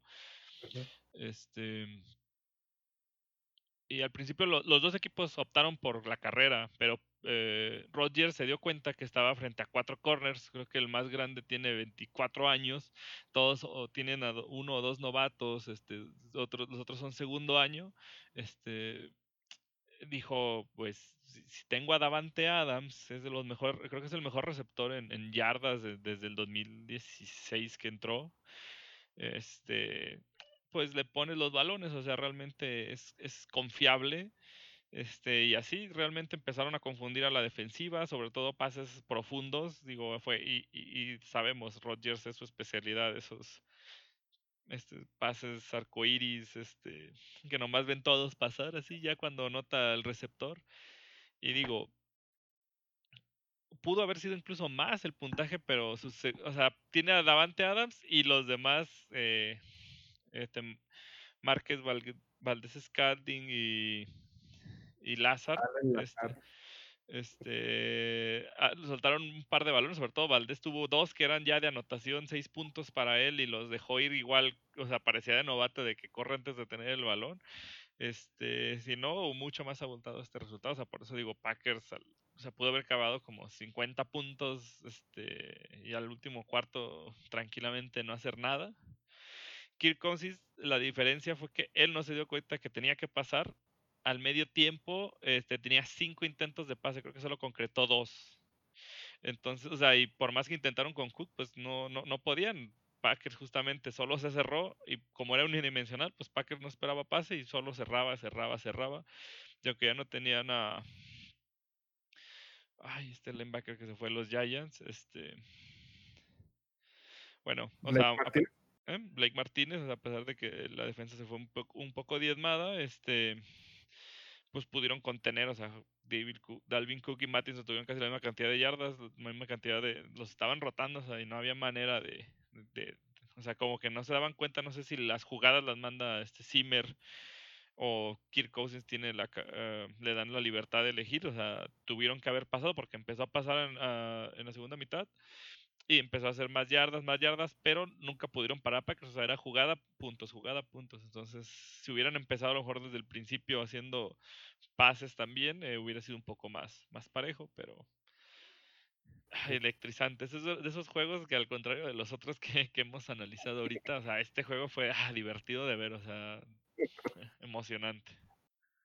Sí, eh, y como dato súper curioso, es la mayor cantidad de puntos que han permitido los Vikings desde que Zimmer es su head coach.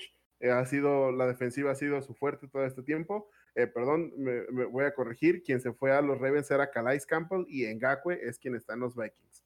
no me ah, acuerdo, que como acaba de ver el nombre de Ngakwe, me tenía idea que de los Ravens, pero está aquí en los Vikings. Uh, pero pues en general sí, la defensiva se vio pues como dices bastante floja. Si no tienes cornerbacks contra Aaron Rodgers, la verdad es que Roger saca agua de las piedras, así literal. Tiene rato que, pues, aunque Devante Adams es un excelentísimo wide receiver, eh, eh, ese, ese grupo de receptores, pues, ha estado cambiando mucho, ¿no? Eh, Valdés Scouting y Lazard empezaron a agarrar más ritmo el año pasado, pero pues en general, de, dicho, de, hecho, pues fue la controversia de este año, que en un, en un, en una mm, generación que estaba tan llena de receptores, tu primer eh, ronda la utilizas para, para agarrar al supuesto sustituto de, de Aaron Rodgers, pues era como de, pues en serio, y me refiero a que no fue como que los Packers la, la temporada pasada tuvieron una temporada desastrosa, volvieron a estar en playoffs, eh, que fue pecho frío o no, pues eso ya es aparte, pero pues en general tuvieron una temporada que si le hubieran dado un receptor de primer nivel, eh, aunque sea novato, pues mm, pudo haber aportado algo. Y digo, una diferencia más abultada en este caso, pero pues de nuevo, es el primer partido, vamos a ver cómo siguen caminando los Packers. Sí, claro, como dices, a lo mejor una defensa con mejores corners ya, ya, ya no se puede hacer tanto.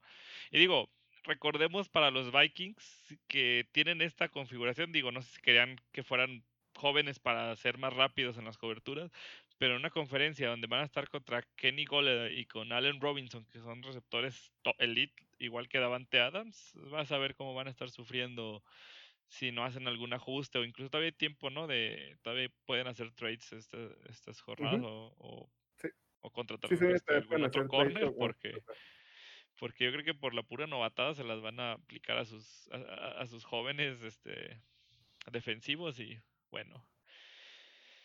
En fin. Y hablando de receptores, pasemos a otro equipo que no tiene nada. El San Francisco 49ers contra los Arizona Cardinals. Eh, como bien decía Gesiel, digo, pues, tú, apostaste por los Cardinals y excelente. Eh, los 49ers vienen de perder el Super Bowl. De nuevo, la verdad es que, eh, mm, como, lo, como lo comentamos y vale la pena decirse, pues fue un super, llegar al Super Bowl extraordinario después de haber sido el segundo peor equipo. Eh, y llegaron, entonces ahora pues están en una fase de reconstrucción, la defensa sigue básicamente igual, pero eh, pues no tienen receptores, ¿no? Después de que, de que se fue eh, Emmanuel Sanders, Divo Samuel está lesionado, o al menos este partido estuvo lesionado, entonces el mayor, el mejor receptor fue Raheem Monster, que es también tu mejor running back, ¿no? Entonces, creo que desde ahí ya empieza a pesar, fuera de que también pues, siguen las dudas alrededor de Jimmy Garoppolo. Em, ha tenido partidos así, tiene partidos donde juega espectacularmente como ese partido contra los, o sea, el año pasado todo ese partido espectacular contra los Saints, y igual el año pasado todo ese partido horrible contra los Steelers, que los Steelers perdieron por ese fumble al último de James Conner, pero em, pues siguen las dudas alrededor de, de Jimmy G, Y del otro lado, Kyler Murray, eh, sensacional. Como dices, pues es, es un prototipo de, Russell Wilson. Y eh, también, pues ya con, la, con el debut de DeAndre Hopkins, que monstruoso, ¿no? 14 recepciones por ciento, y hizo 151 yardas. Eh, para que sepan, de Andrew Hopkins, eh, este es su récord de mayor cantidad de recepciones en un solo partido. Y todos los wide receivers, los Texans, no hicieron juntos estas 14 recepciones. Entonces. buen eh, dato, buen dato. La verdad es que es de mis datos favoritos. Todos los receptores juntos de los Texans no hicieron 14 recepciones. los Cardinals traen con qué? Eh, creo que eh, lo importante de Kyler Murray y, también lo que es Russell Wilson, digo aquí, Kyler Murray corrió bastante, 13 eh, intentos para 91 yardas y un touchdown por la vía terrestre. Creo que lo importante, de lo, no vi todo el partido, pero de lo que alcancé a ver es que siempre intenta pasar primero antes de correr. Sí, cuando siempre que vemos un coreback que corre, pensamos que siempre quiere correr primero y suele pasar, era como jugaba, por ejemplo, Michael Vick y es como está jugando ahorita Cam Newton con los Pats, pero Kyle Murray en específico siempre ve, siempre intenta buscar un receptor y cuando no ve un receptor es cuando decide correr. Eh, ¿Tú cómo viste el partido? De hecho, antes de empezar como dato de la semana, justamente, digo, hablando de corebacks corredores, esta semana los corebacks que corrieron más que cualquiera de sus running backs ganaron sus juegos, que fueron Cam Newton, Kyler Murray, Russell Wilson y Josh Allen. Los cuatro, eh, creo que se me escapa uno, no estoy seguro, pero al menos esos cuatro corrieron más que cualquiera de sus este, corredores titulares y sacaron el juego, digo, para que veas que influye a veces un poco, o sea, tiene que ver esta habilidad de correr, porque es verdad, hizo 26 pases este, de 40, 230 yardas. Este, lo interceptaron una vez, este, ahí, ahí falló, pero Kyler Murray eh, estaba contra, para no equivocarme, el Bosa mayor.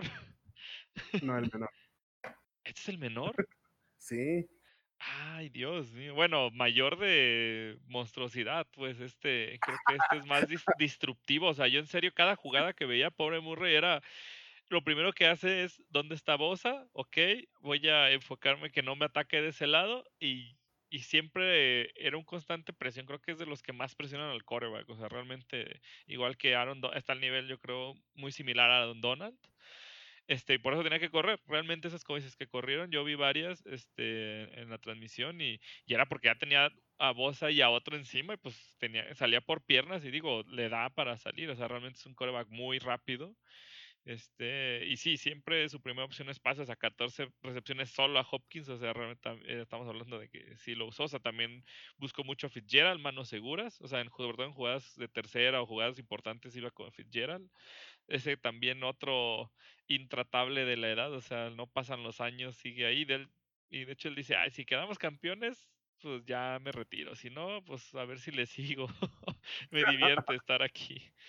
O sea, realmente, y en total, o sea, aunque Murray fue eh, con 90 yardas, o sea, en total le hicieron casi 200 yardas a, a San Francisco. Eso es, no es poca cosa por la misma defensa que traen. O sea, realmente es una ofensiva muy potente. Digo, yo la verdad es que vengo vengo de los Cards desde el año pasado. Este les faltaba como ese receptor también que acompaña a Fitzgerald. Este, tenían a Christian Kirk, pero eh, es muy rápido, es, slot, pero le falta, todavía le falla, siento un poco las manos. Digo, tal vez pueda mejorar con el tiempo, pero ocupaban a alguien así, nivel Hopkins, y se hace un equipo contendiente para mí. En, es lo que les faltaba en la ofensiva. O sea, como dices, también es de los que se lleva la cobertura y deja a los demás abiertos. Este, con Kenny Drake también corren muy bien y atrapa pases. O sea, y, hablando de los 49, es que ese es, en serio lo vi, muchos pases. O sea, si hablamos de, de Josh Allen y sus pases malos, Garópolo no se queda atrás. O sea, había unos que estaba Kittle solo y lo mandaba este, más arriba. O sea, realmente tienes una cerrada desde lo más alto y se lo, lo volabas. Este, pases también a la banda, en vez de al lado hacia afuera, hacia la banda, se los mandabas casi al defensivo, o sea, varios casi le interceptaron, o sea, también pudo haber quedado mucho peor el marcador, este, porque en serio, como que le falta un, creo que es un ligero toque para, para acabar sus pases, porque malo no es. Este, hablando de Kirill, pues salió un poco lesionado la rodilla. Este, también por eso creo que al final no tenía ofensivas sin receptores. Salió Kirill por lesión unas, unas series. Pues no tenías a nada, tenías a Mostert que, digo, liberaron a la bestia el año pasado y le pagaron este que también amenazó con irse si no lo dejaban como un, buen contrato. Creo que le dio un contrato por un año, ¿no? Este, o dos, este, pero digo, consiguió lo que quería. Eh, creo que corre casi 23 millas por hora, o sea, es una bestia ya con el balón en la mano. Este, tienen los 49, o sea, ocupan nomás que Garapolo a lo mejor se concentre en esas en esos detallitos que, tiene. Y nomás como nota bonita del día, el regreso de Jerick McKinnon después de casi dos años por lesiones que no ha podido, una rodilla que no lo ha dejado jugar, ya una rodilla biónica casi. Este, con, este, tuvo una anotación, este, se vio bien. Digo, al lado de Monster, pues, los demás parecen mortales, pero creo que también es una buena arma. Digo, 49 tienen tripleta de corredores, Coleman, McKinnon y, y Monster, cualquiera te puede hacer daño. Y pues digo, eh, va a estar muy peleado con Cardinals también ahí a este nivel. 49 tiene que ponerse las pilas y no caerse en su división, porque los demás ganaron, ¿no? ¿Quién, más es Rams? Sí, los, Rams, ganó y Seahawks ganó. ahorita está súper al fondo y, perdió uno de su división, entonces a ponerse las pilas y seguir adelante. Muy bien. Eh, vamos pasando al partido de la división de veteranos mayores de 40. no, eh, de hecho rompió todos los récords de los dos corebacks más viejos que se han enfrentado y también los corebacks con más touchdown, los corebacks con más juegos, los corebacks con más todo. No, no, no, un, un, como dices, este era el partido del morbo periodístico, o sea, todo, todo, todo. De hecho, Brady tiene más Super Bowls ganados que Buccaneers partidos de off-season ganados en su historia. Así, así llegamos a este juego. Eh, un partido 34-23 favor de los Saints. Jugaron en, en New Orleans. Dilo mm. feo, feo. Podría, podría decirlo feo. Ah, no sé qué, no esperaba nada más. Se ve eh, como, eh, pues va a ser el, la cantaleta de, de, la temporada, ¿no? van a empezar lento. Los Bucaneros se vieron lentos en general. Eh, Tom Brady tiene, tuvo un pick six que, dato curioso, es la primera vez que tiene más de dos intercepciones desde el 2018. Bueno, dos o más intercepciones desde el 2018. Y eh, es la primera vez que tiene tres partidos seguidos con pick six. Y a eso se remonta a dos partidos anteriores, que pues sería el de los Tennessee Titans, que su último pase con los Pats fue un pick six. y la risa. Perdón, y contra los Dolphins, que también tuvo un pick six. Entonces ya tres partidos seguidos con un pick six. Con los Dolphins, no, no, ese, estuvo em, crítico, es verdad. Sí, sí, sí. Eh, fue, fue el que fue cuando Fitzmagic destruyó la realidad. en general, eh, ninguno de los dos se vio completamente bien. De hecho, Sean Payton salió a decir que, que no le gustó mucho la, la ofensiva o cómo corrió en la ofensiva de New Orleans. Eh, hace rato hablábamos, Michael Thomas salió lesionado, va al injury reserve, así que se va a perder al menos tres semanas y se lesionó en garbage time, cuando ya el partido estaba pues prácticamente decidido. Em, en general, mm, Sean Payton pues es este genio ofensivo y hace y deshace y se entiende con Drew Brees, pero pues la verdad es que a mí ya me aburrió esto de Tyson Hill si tienes a Drew Brees de coreback, ¿por qué lo estás sacando para que alguien más haga otra cosa? Le ha estado funcionando, ha sido divertido, pero pues también de repente le, ha llegado a tener problemas. Varias ocasiones en intentos de carrera eh, lo detuvieron atrás o simplemente no, no sé. En general yo prefería que solo pusieran a Brees, no, no entiendo por qué eh, esa insistencia de siempre jugar con Tyson Hill, porque pues la verdad es que ya no es sorpresa el primer año posiblemente sí decías, pues no, no sé qué va a hacer esta persona, pero era, pues básicamente es casi como jugar como Wildcat porque casi nunca lanza, solo corre. Entonces, eh, los Saints pues tampoco fueron perfectos en la ofensiva, de hecho el, el mejor receptor fue el Tyrant Jared Cook que tuvo 80 yardas y en un equipo donde tienes a Michael Thomas que no tuvo ni 20 yardas, pues está como complicado, ¿no? Em, los Bucaneros pues a duras penas, también con receptores extraordinarios, mm, tampoco no, no hicieron tanto. Mike Evans tuvo una recepción para, para dos yardas, fue un touchdown, pero pues una recepción. Chris Godwin, pues hay más o menos, pero pues se vieron lentos. Tom Brady se vio su edad, que son pues 42 años, me parece. Em, ya tuvieron, ya empezaron a tener problemas. Bruce Arians lo, pues ahora sí que lo, lo reprimió públicamente. Eh, lo, le dijo que, dijo que una de las intercepciones había sido su culpa, pero mm, pues no sé, la verdad es que no le veo tampoco tanta esperanza a los bucaneros, pero va a ser como la cantaleta de la, de la prensa estos días. ¿Tú cómo viste el partido? Nomás como, como dato, este, son 43 de Brady y 41 de Breeze. sí, sí. Ya, ya jugadores muy veteranos. Sí, fíjate, ese fue uno de los partidos que que justamente Buccaneers, pues sobre todo en la ofensiva, tuvo un, poco de cambios con Brady y con los corredores. Digo, por eso creo que por eso dejaron a Ronald Jones eh, de titular, porque ya eran demasiados cambios. Creo que también hasta de línea tuvieron uno o dos cambios, adiciones para proteger a Brady, o incluyendo incluso a Gronkowski este, que también no apareció en el juego. Este, como dices, Mike Evans, creo que más bien fue un trabajo de, Marshall Lattimore, el, corner de Saint. En verdad, como siempre que se andan agarrando a golpes, pero es un muy buen defensivo. Este, bueno, yo estuve también viendo buena parte de este juego, o sea, traía frito a Mike Evans. De hecho, Evans, digo, ya estaban agarrando golpes porque estaba ya frustrado de, pues no lo deja, o sea, eran muy buenas coberturas. Y y realmente la defensa de los Buccaneers es, digo, de los Saints es buena, entonces no dejaban realmente a Brady tener tampoco tanto tiempo para tirar. Entonces, o sea, a pesar de que Saints, eh, como dices, es algo muy ofensivo por lo general, las defensas también tienen lo suyo últimamente. Creo que el año pasado también tienen una muy buena defensa. Entonces, yo creo que, que Buccaneers tiene una buena plantilla, puede levantarse. O sea, como digo, Brady es de los corebacks que no repiten casi nunca derrota. Eh, dos, dos, dos, semanas consecutivas. Vas a ver levantarse, vas a ver que él también va a saber que, que, hubo mal. O vamos a ver si solo era Belichick el que le daba estos estadísticos. Este, pero yo creo que él sí tiene para reponerse. O sea, también creo que una de las intercepciones no, o sea, que tuvo dos no fue tan su culpa. Creo que la del Pixix es así, definitivamente. Eh, hay razones para que lo flamee su coach. Este, digo, y tienen una muy buena defensa, pero pues, te enfrentas a Drew Brees, digo, pudiste detenerlos a 34 puntos, y es muy bueno, digo, con Camara, que tú dices Jared Cook, el segundo receptor fue Camara con 50, más de 50 yardas, entonces, si estás secando, a lo mejor la, la, cobertura estás deteniendo a sus receptores, pero te hacen daño con hasta con el corredor, o sea, también no eres infalible. Eh, sí hay manera de detenerlos, pero pues no, lo, no pudieron hacerlo este, en este partido.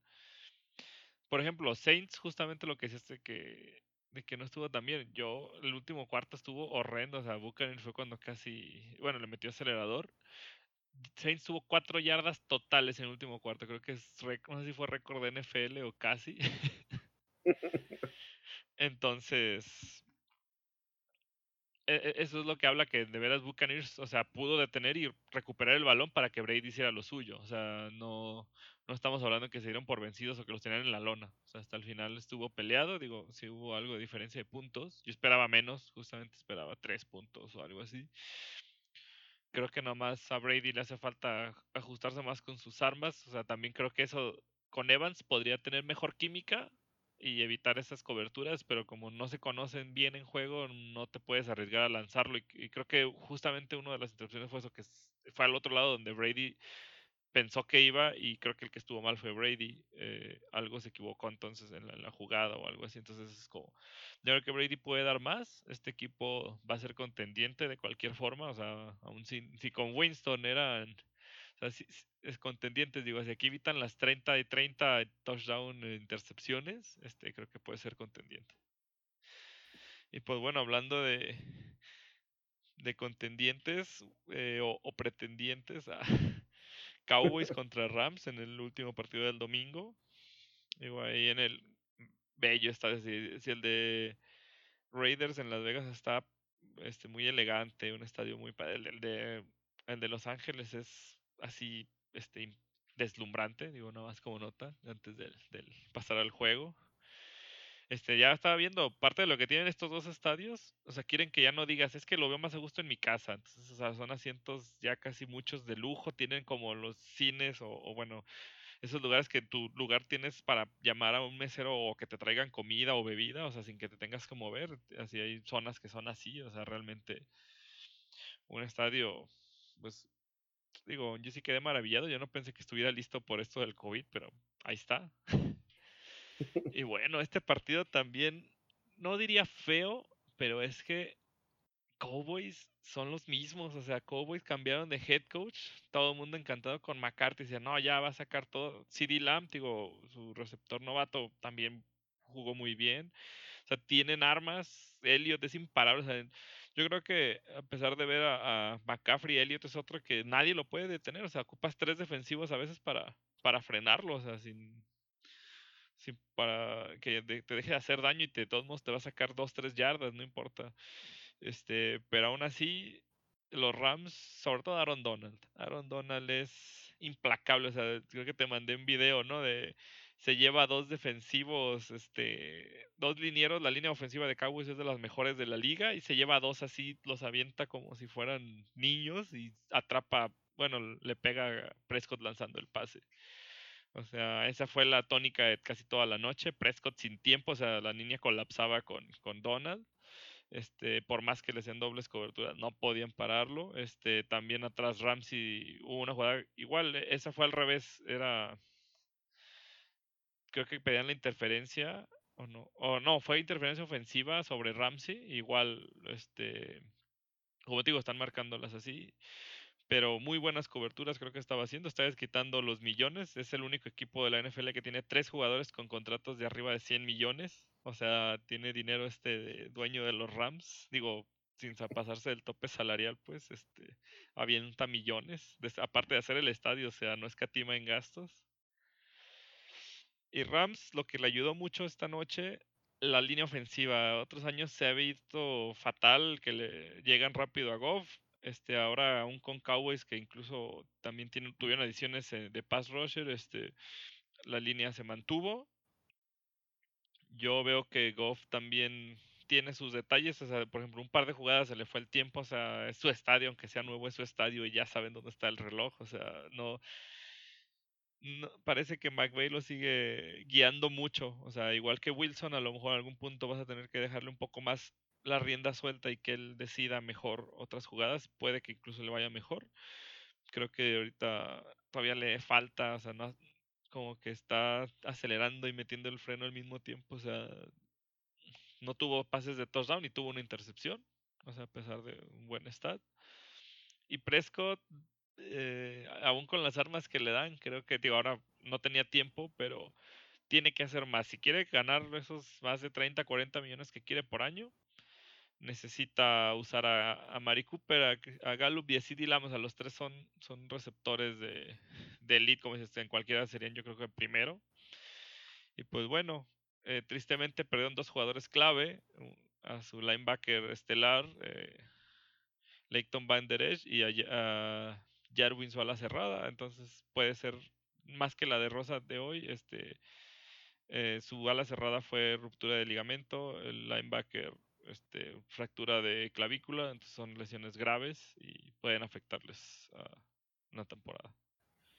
Sí, los Rams intentando recuperar camino después del desastroso año pasado. Malcolm Brown eh, se vio sobrio, pero pues relativamente bien, 18 carreos, 79 yardas, dos touchdowns, que pues viene a suplantar, a tomar el, lugar dejado por Todd Gurley, que pues al menos eh, corrió un poco más en esta, más que Gurley, pero pues de nuevo fue por lo que le dictaba el partido. Eh, en general creo que también los Rams tienen una, un equipo de receptores decente, mínimo como sus tres armas principales entre Robert Woods, Cooper Cup y Tyler Higby. Eh, creo que entre los tres, eh, Tyler Higby siendo un Tyrant, usualmente te cumplen. Robert Woods tuvo más de 100 yardas. y de seguro el siguiente partido, el que va a tener 100 yardas va a ser Cooper Cup básicamente con ellos es como pick your poison, ¿no? Son una muy buena dupla de receptores. Eh, Sean McVay, pues al parecer está volviendo a agarrar ritmo. Los Cowboys, que parecen no, no, no caminar a pesar de todo, pero pues de nuevo, nuevo coach. Entonces va a tardar un tiempo en que se, se vayan acostumbrando, ¿no? Y esa última jugada que pues fue la polémica, Ramsey la supervendió, la verdad. el pase, la interferencia de pase ofensivo y Ramsey se cayó y se llevó las manos a la cara y todo. La vendió bastante bien, la verdad. Eh, controversial, eh, está como en esa línea de que pues si, la, si no la marcaban tampoco pasaba nada, pero pues bueno, al final de cuentas así, así pasa eh, con, con, los, con los árbitros y como bien comentabas, ¿no? Más que la, la derrota pues tal cual en el marcador, creo que perder a, a Lector Banderesh y a tu Tyrant titular, pues sí es donde te va a pegar, ¿no? Lector Banderesh, que pues es uno de esos linebackers de que juega de lado a lado, pues va a estar como medio complicado más adelante, pero pues vamos a ver cómo siguen caminando estos dos equipos. Sí, digo, este, nomás para finalizar, hablando de las inter, este, malas decisiones arbitrales o no, o sea, también la intercepción que sufre Goff, o sea, casi le arrancan el casco, o sea, le golpearon a la cara el defensivo de Dallas, o sea, esa era una clara interferencia, este, bueno, no sé cómo se llama la cuando le pegas al coreback al casco, no es algo no, no permitido, no sé realmente si es rudeza. De pase. Si es rudeza también al, pasado. no estaba seguro pues si era esa misma, pero o interferencia, algo así. Pero digo, eh, o sea, esa fue súper obvia, o sea, casi en la toma se ve el casco acá atrás volteado y Goff les dice, oye, pues no estás viendo, o sea, no vi para dónde iba el pase, pues claro que iba a saltar una pifia. digo, justificándose, eh, pero igual, el punto es, mm, creo que ese partido en general, yo vi un par de más fallas arbitrales, que yo creo que ya estaban dormidos por ser el de la noche, ya querían irse a su casa a dormir. Este, pero bueno, al fin y al cabo creo que el, el marcador sí reflejó que los Rams estuvieron eh, jugando mejor. Y bueno, ¿Qué prefieres? ¿Pasamos primero a la antesala del buen Steelers y acabamos con el de Titans Broncos? No, creo que a lo mejor hablemos primero del de Titans y cerramos con los Steelers. Sí, a 16-14, mira, ese también, yo no sé cómo aguanté ver este partido porque empezó a las 9 de la noche. O sea, realmente debo decir que muy buenas defensas las dos, ese es el problema, o sea, los equipos con grandes defensas se enfrentan y ofensivas no tan explosivas, eh, chocan. Puedo decir que Tannehill también ha sido, como dices, después de Delfines, aquí ha sido un coreback cumplidor. No ha sido el más espectacular. Creo que tiene buenos números en general, de hecho. Y apoyado con Derek Henry otra vez. Creo que van 14-0 cuando hace más de 100 yardas. Hizo 116 eh, en, la noche de ayer.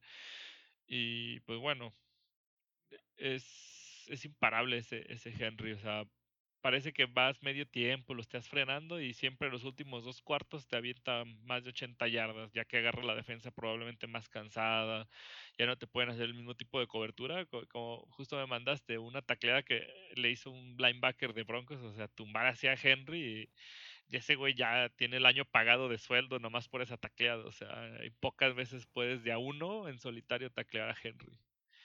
Gutkowski casi fuera del equipo, no sé si se haya reivindicado, falló tres goles de campo y un punto extra. De hecho, iban 14-13 al final por ese punto extra, se cambió de zapatos, no sé qué tanto hizo, hasta dijeron los, los comentaristas que podía, o sea, no es ilegal patear descalzo, que hay ah, hubo hace recientemente un pateador que así no le gustaba usar zapatos para patear, pero no, solo se cambió las zapatillas y parece que funcionó y metió el, el gol de campo al final del gane. Este, lo que tiene eh, Titans este, a su favor es realmente esa defensa con Clowney también primer este, de impacto inmediato, este, cazando cabezas ahí este, al pobre Drew Locke, segundo año.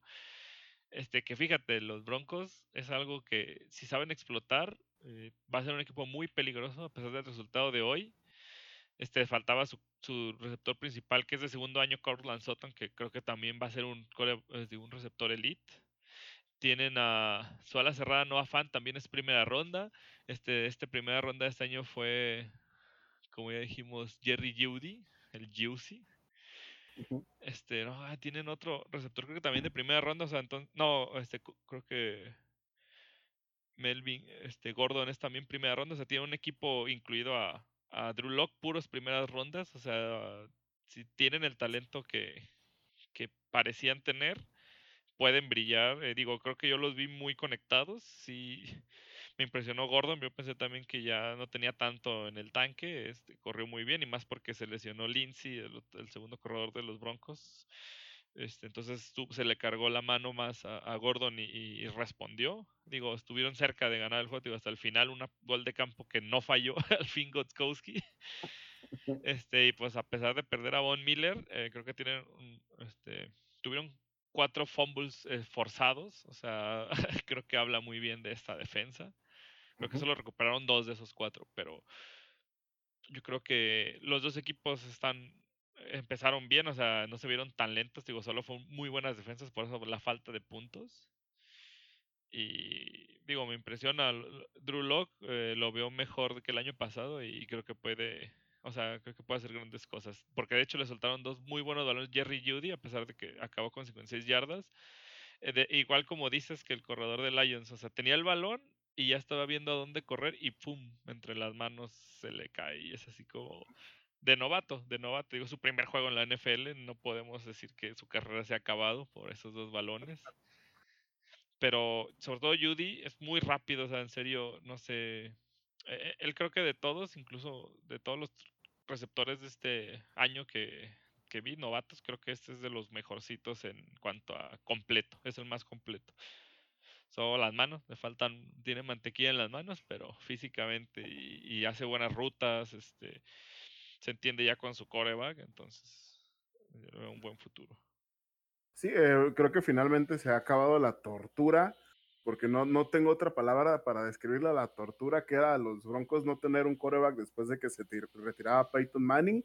Fue, pasó todo mundo, a Paxton Lynch, a Brocos Weiler, eh, que son los que se vienen a la mente, este, Joe Flaco, un tiempo el año pasado, y, no recuerdo antes de entrar algún otro, tuvieron como cuatro o cinco quarterbacks desde que se retiró Manning, y creo que finalmente Elway le dio al, le dio al clavo con Drew Lock, eh, de nuevo su segundo año, eh, y pues ha habido, se ha, se ha habido visto bien, no son perfectos, pues les va a faltar, pero creo que van a estar caminando bien.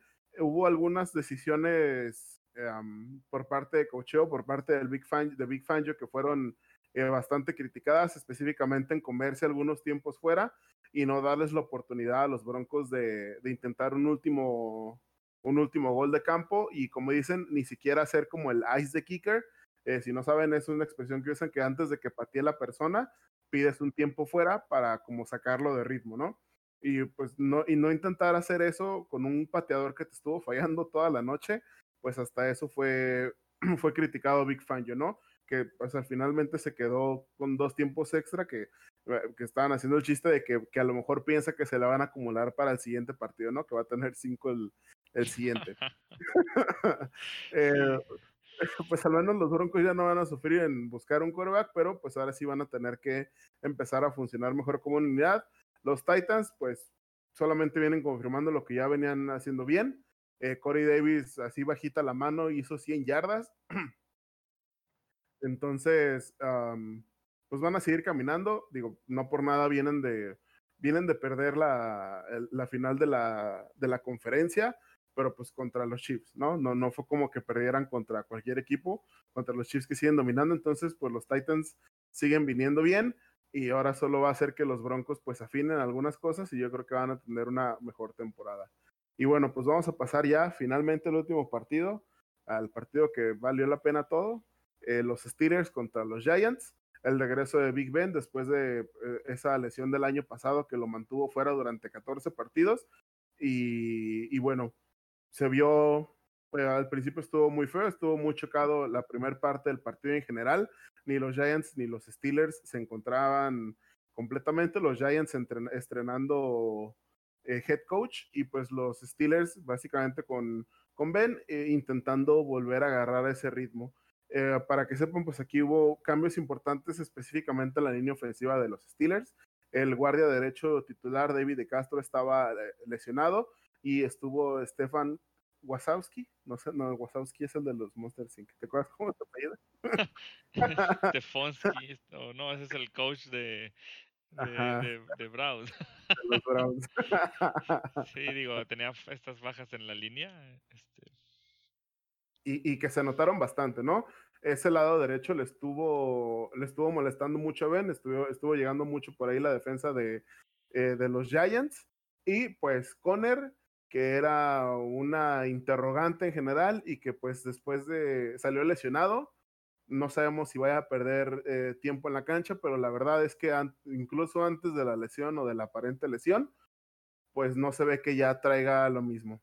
Eh, Benny Snell jugó bastante bien, 19 acarreos, 113 yardas, y pues la verdad es que eh, aquí Conner pues está jugando la titularidad y el empleo porque es su último año con los Steelers. Entonces ahora sí que este es el año que debería de brillar más para poder conseguir un contrato pero pues al menos este partido no parece ser buen indicador. Sí, sobre todo, digo, porque hablando de Benny Snell, a, eh, pesar de toda esta situación de la lesión, digo, estaban alternándolos porque el juego terrestre estaba poco funcional al principio. Los Steelers sí se vieron también muy lentos al inicio del juego, iban perdiendo 10 a 3.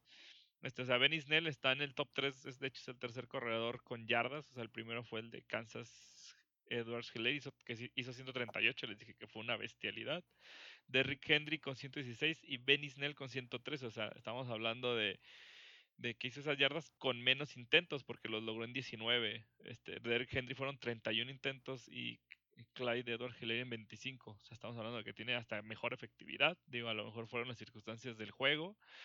Eh, pero igual, como dices, con el que se está jugando la titularidad y su último año de contrato, o sea, Snell está haciendo lo suyo también para hacerse un espacio en el roster. Este, Yuyu feliz, otra vez se le ve feliz atrapando balones a diestra y siniestra ah, con Ben, dos pases de anotación. Este, lo, para mí lo más remarcable de Steelers esta semana, la defensa que logró a Barkley este, con 29 yardas por tierra. O sea, hubo un momento, creo que no, antes del medio tiempo, eh, Barkley tenía menos dos yardas. No, o sea, e, es un corredor que se le compara con Christian McCaffrey. Digo, tal vez tiene peor línea ofensiva en los Giants, pero igual, o sea, McCaffrey como sea te saca las jugadas, pero enfrentaba una defensa que eh, Dupri también estamos hablando que se juega su titularidad y a diferencia, este, a lo mejor de Conner, o sea, yo vi a Dupri, todas las jugadas estaba presionando, o sea, a pesar de que tenías a JJ Watt, o sea, yo, Dupri es más rápido eh, para llegar a, a, la presión, siempre estaba golpeando a, incluso a Barkley antes de la línea de golpeo, a Daniel Jones, o sea, esta defensa se pinta para ver si otra vez es la número uno, si se mantiene como está, y aunque, le, como dices, realmente eh, Giants hizo mucho daño por aire porque tiene también buenos receptores y Daniel Jones sabe pasar. Este es muy estilo Eli Manning. O sea, pero también dos intercepciones a una de sobre todo la que hizo TJ Watt, o sea, simplemente está, se quedó flotando porque ya sabía dónde iba el pase, o sea, ya, ya se aprendió, no sé si las jugadas que estaban sacando los Giants. Este, tiene una este, un olfato al balón, eh, a pesar de ser un par rusher, sabe este, interceptar. Este, creo que realmente también vi muchas jugadas que algo que años anteriores he visto con Steelers fallaban las tacleadas, vi muchas tacleadas este, buenas a lo largo del partido, creo que se ha hecho un énfasis en eso, no, no hubo tantas tacleadas perdidas. Y bueno, Digo, no nomás por ser, como dices, a lo mejor ser favoritista, pero mientras Ben se mantenga, eh, creo que tienen buenas posibilidades de ser este, contendientes eh, reales. Y a lo mejor si, si, si ya no en Conner, pero si en Snell encontramos al corredor que nos hacía falta, eh, también digo, no, no hay que estar casados. A veces hay un jugador que está on fire, como dicen, y pues lo metes. A lo mejor Conner ahorita en lo que se recupera, regresa y regresa mejor que Snell. Pues hay que ver cuál es el que está mejor en ese momento. Este es algo que también Steelers han dejado ir jugadores como Antonio Brown, que ya vimos su desenlace en ningún equipo y con problemas extra cancha. O sea, ya no y, Steelers agarra otro receptor y con Chase Claypool es una atrapada de, ese receptor novato que les comentaba de Steelers, una atrapada así de con las puntas de los pies así en la banda, o sea, realmente se ve que tiene cualidades. Vamos a ver si, si puede mantener. Hizo también como 40 yardas. Digo, también la gerencia de Steelers, qué manera de encontrar receptores. O sea, Yuyu era corner, creo. eh, Originalmente entró como corner al draft, ¿no? Sí. Y, Sí, el Mapletron, ahí viene. y James el Mapletron, es canadiense el muchacho. este tenemos a James Washington y a Deontay Johnson, que ay, Johnson nos hizo sacar canas verdes, que fue una patada de despeje y le rebotó en las manos y dejó a Giants en las tres. Pero y, y insisto, la defensa de, de Steelers hizo que solo fueran por un gol de campo en esa eh, en en esa jugada en la, en la yarda 3 o 5 de, de- nosotros y no pasaron los gigantes. O sea, por eso creo que este año la defensa sigue igual, parece que está fina. Y si Ben empieza a soltar más el brazo, porque, insisto, al principio se vio como que también no mandaba los pases bien y todo, incluso traía como un calentador de brazo, me preocupó primero, dije, ahí ya se lesionó. Pero, pues yo creo que, que estuvo bien, digo, Giants también con coach nuevo, todo nuevo, o sea, como dijimos, eso es sin pretemporada, es más difícil para estos coach este, prepararse. Pero, digo, no se vieron realmente mal los gigantes, solo incluso una serie, creo que hicieron las de las series más largas de la NFL sin anotar porque les interceptó en una zona de anotación Cameron Hayward. Esa fue la otra intercepción y, y pues wow, o sea, Sí, también Giants se ve más equilibrado con Blake Martínez, justamente el que hablábamos, detuvieron de todos modos este por un tiempo la carrera. Ah, sí, eh, en total, eh, Saquon Barkley tuvo seis yardas totales en, por, por tierra, o sea, corriendo tuvo seis yardas. Ben, Ben Roethlisberger, de 38 años, corrió tres veces y corrió nueve yardas, entonces tuvo mejor stat en el, por tierra Ben Roethlisberger que, que, que Barkley pero pues realmente es un reflejo. eh, estoy contando 11 tacleadas eh, para pérdida, 11 tackles for loss, o sea, tacleadas hechas detrás de la línea de, de, golpeo. Y pues fue específicamente Butu Pri se la pasó atrás, Tyson Alualu, Vince Williams, Mike Hilton, eh, se la pasaban blitzeando mucho. La defensa, pues, digo, sólida. Eh, creo que lo mejor de esta defensa, aparte de, de, que sean como ya todo este grupo, y eso es algo que ya hab- habíamos platicado, es que, pues sí, eh, Daniel Jones de repente se prendía y aventaba tres, cuatro pases, pero no se las hacían dos veces, ¿no? Esa, esa serie de 19 yard, de 19 jugadas era de que estábamos quemados. Se consumió el tiempo de Daniel Jones y la verdad es que parecía que no iba, no iba a parar y no iba a parar hasta que Butu predijo hasta aquí, lo persiguió, le alcanzó a pegar en la mano y la había como cinco, cinco defensivos de los Steelers y la agarró Cameron Hayward, que la agarró como si fuera una sandía o como si fuera una papa. Y este, su primera intercepción en toda su carrera, porque pues es un lineo defensivo, entonces su primera intercepción. De hecho, eh, ayer se estaban, eh, se estaban burlando, que dijo Ramón Foster que si ese lo hubiera agarrado James Harrison, lo hubiera regresado por un touchdown.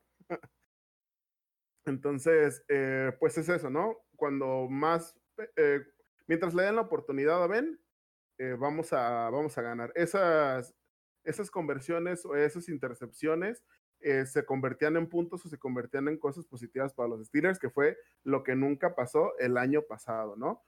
Teníamos todas estas, todas estas cambios de balón, todos estos fomos recuperados, intercepciones, y a final de cuentas ni, ni Mason Rudolph ni Doug Hodges los puedan convertir ni siquiera en un gol de campo. Y ahora pues parece que no. Chris Boswell sigue bastante sólido.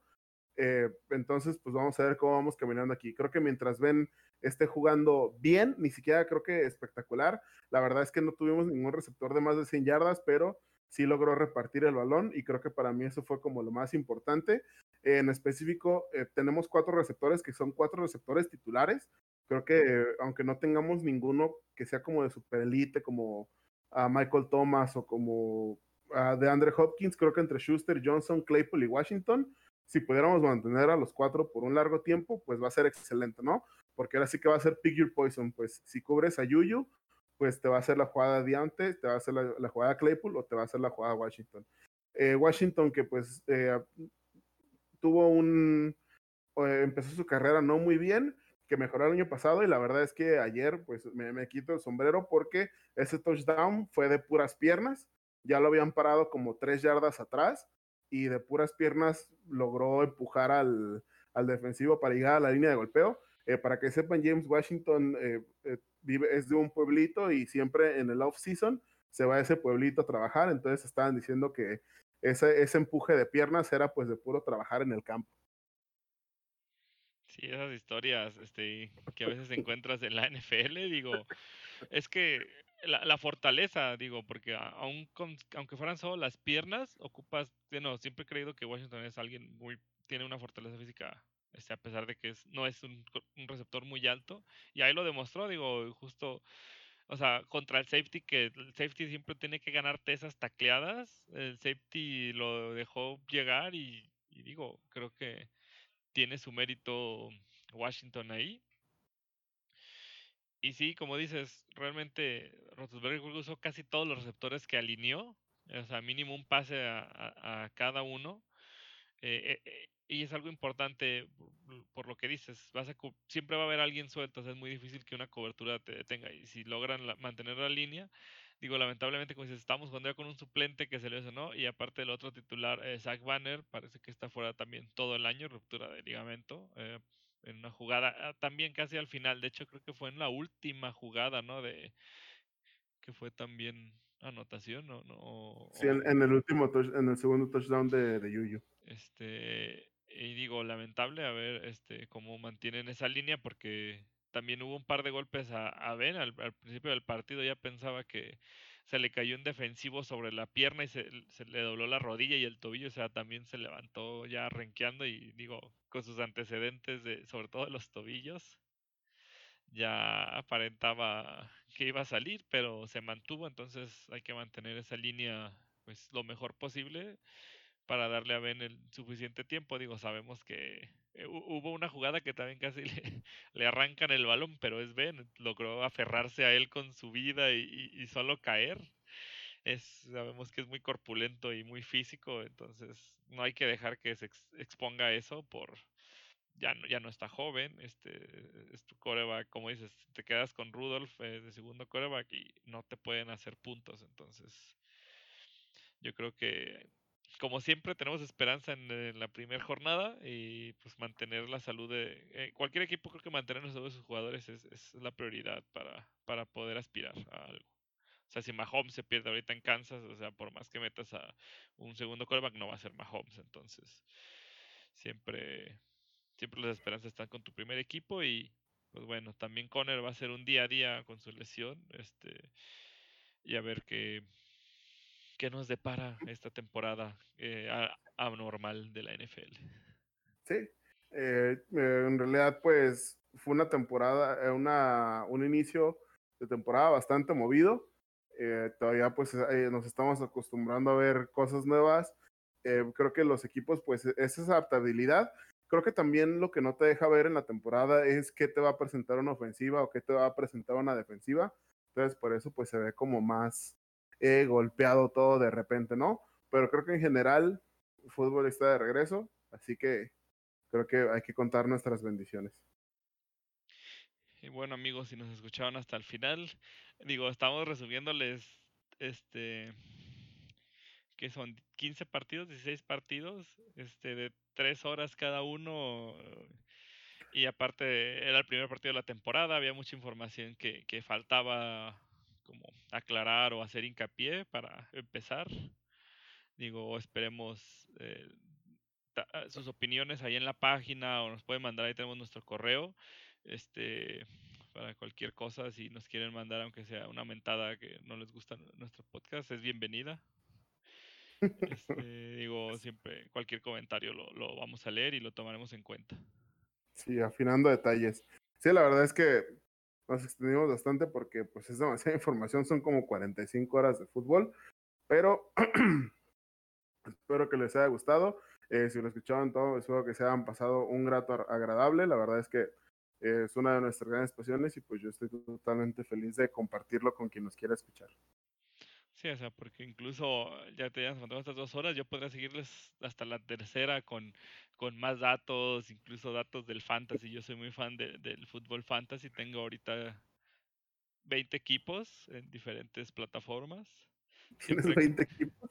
es que cambio, o sea, hay unos equipos que sí me voy por los por, por los picks chidos, otros a veces voy por los novatos, este, lo hago para ir analizando mis picks, porque a veces uno se va a veces más con el corazón o de, ay, es que sí, este es el mejor del año pasado y llega una lesión, o sea, siempre tienes que tener un handcuff, como le llamas, un cambio, por ejemplo, a veces puedes agarrar a Dalvin Cook, que se les da mucho, y agarras al otro corredor de Vikings, Mattison, y bueno, como les digo, puedo seguir aquí otra hora si quieren, amigos, pero yo creo que vamos a hacer en, en otras emisiones. Este, como decían, pues muchas gracias por habernos seguido, los que nos siguieron hasta aquí. Este, nos queremos mucho. Este, manténganse seguros, no sé, algún otro comentario que tengas final.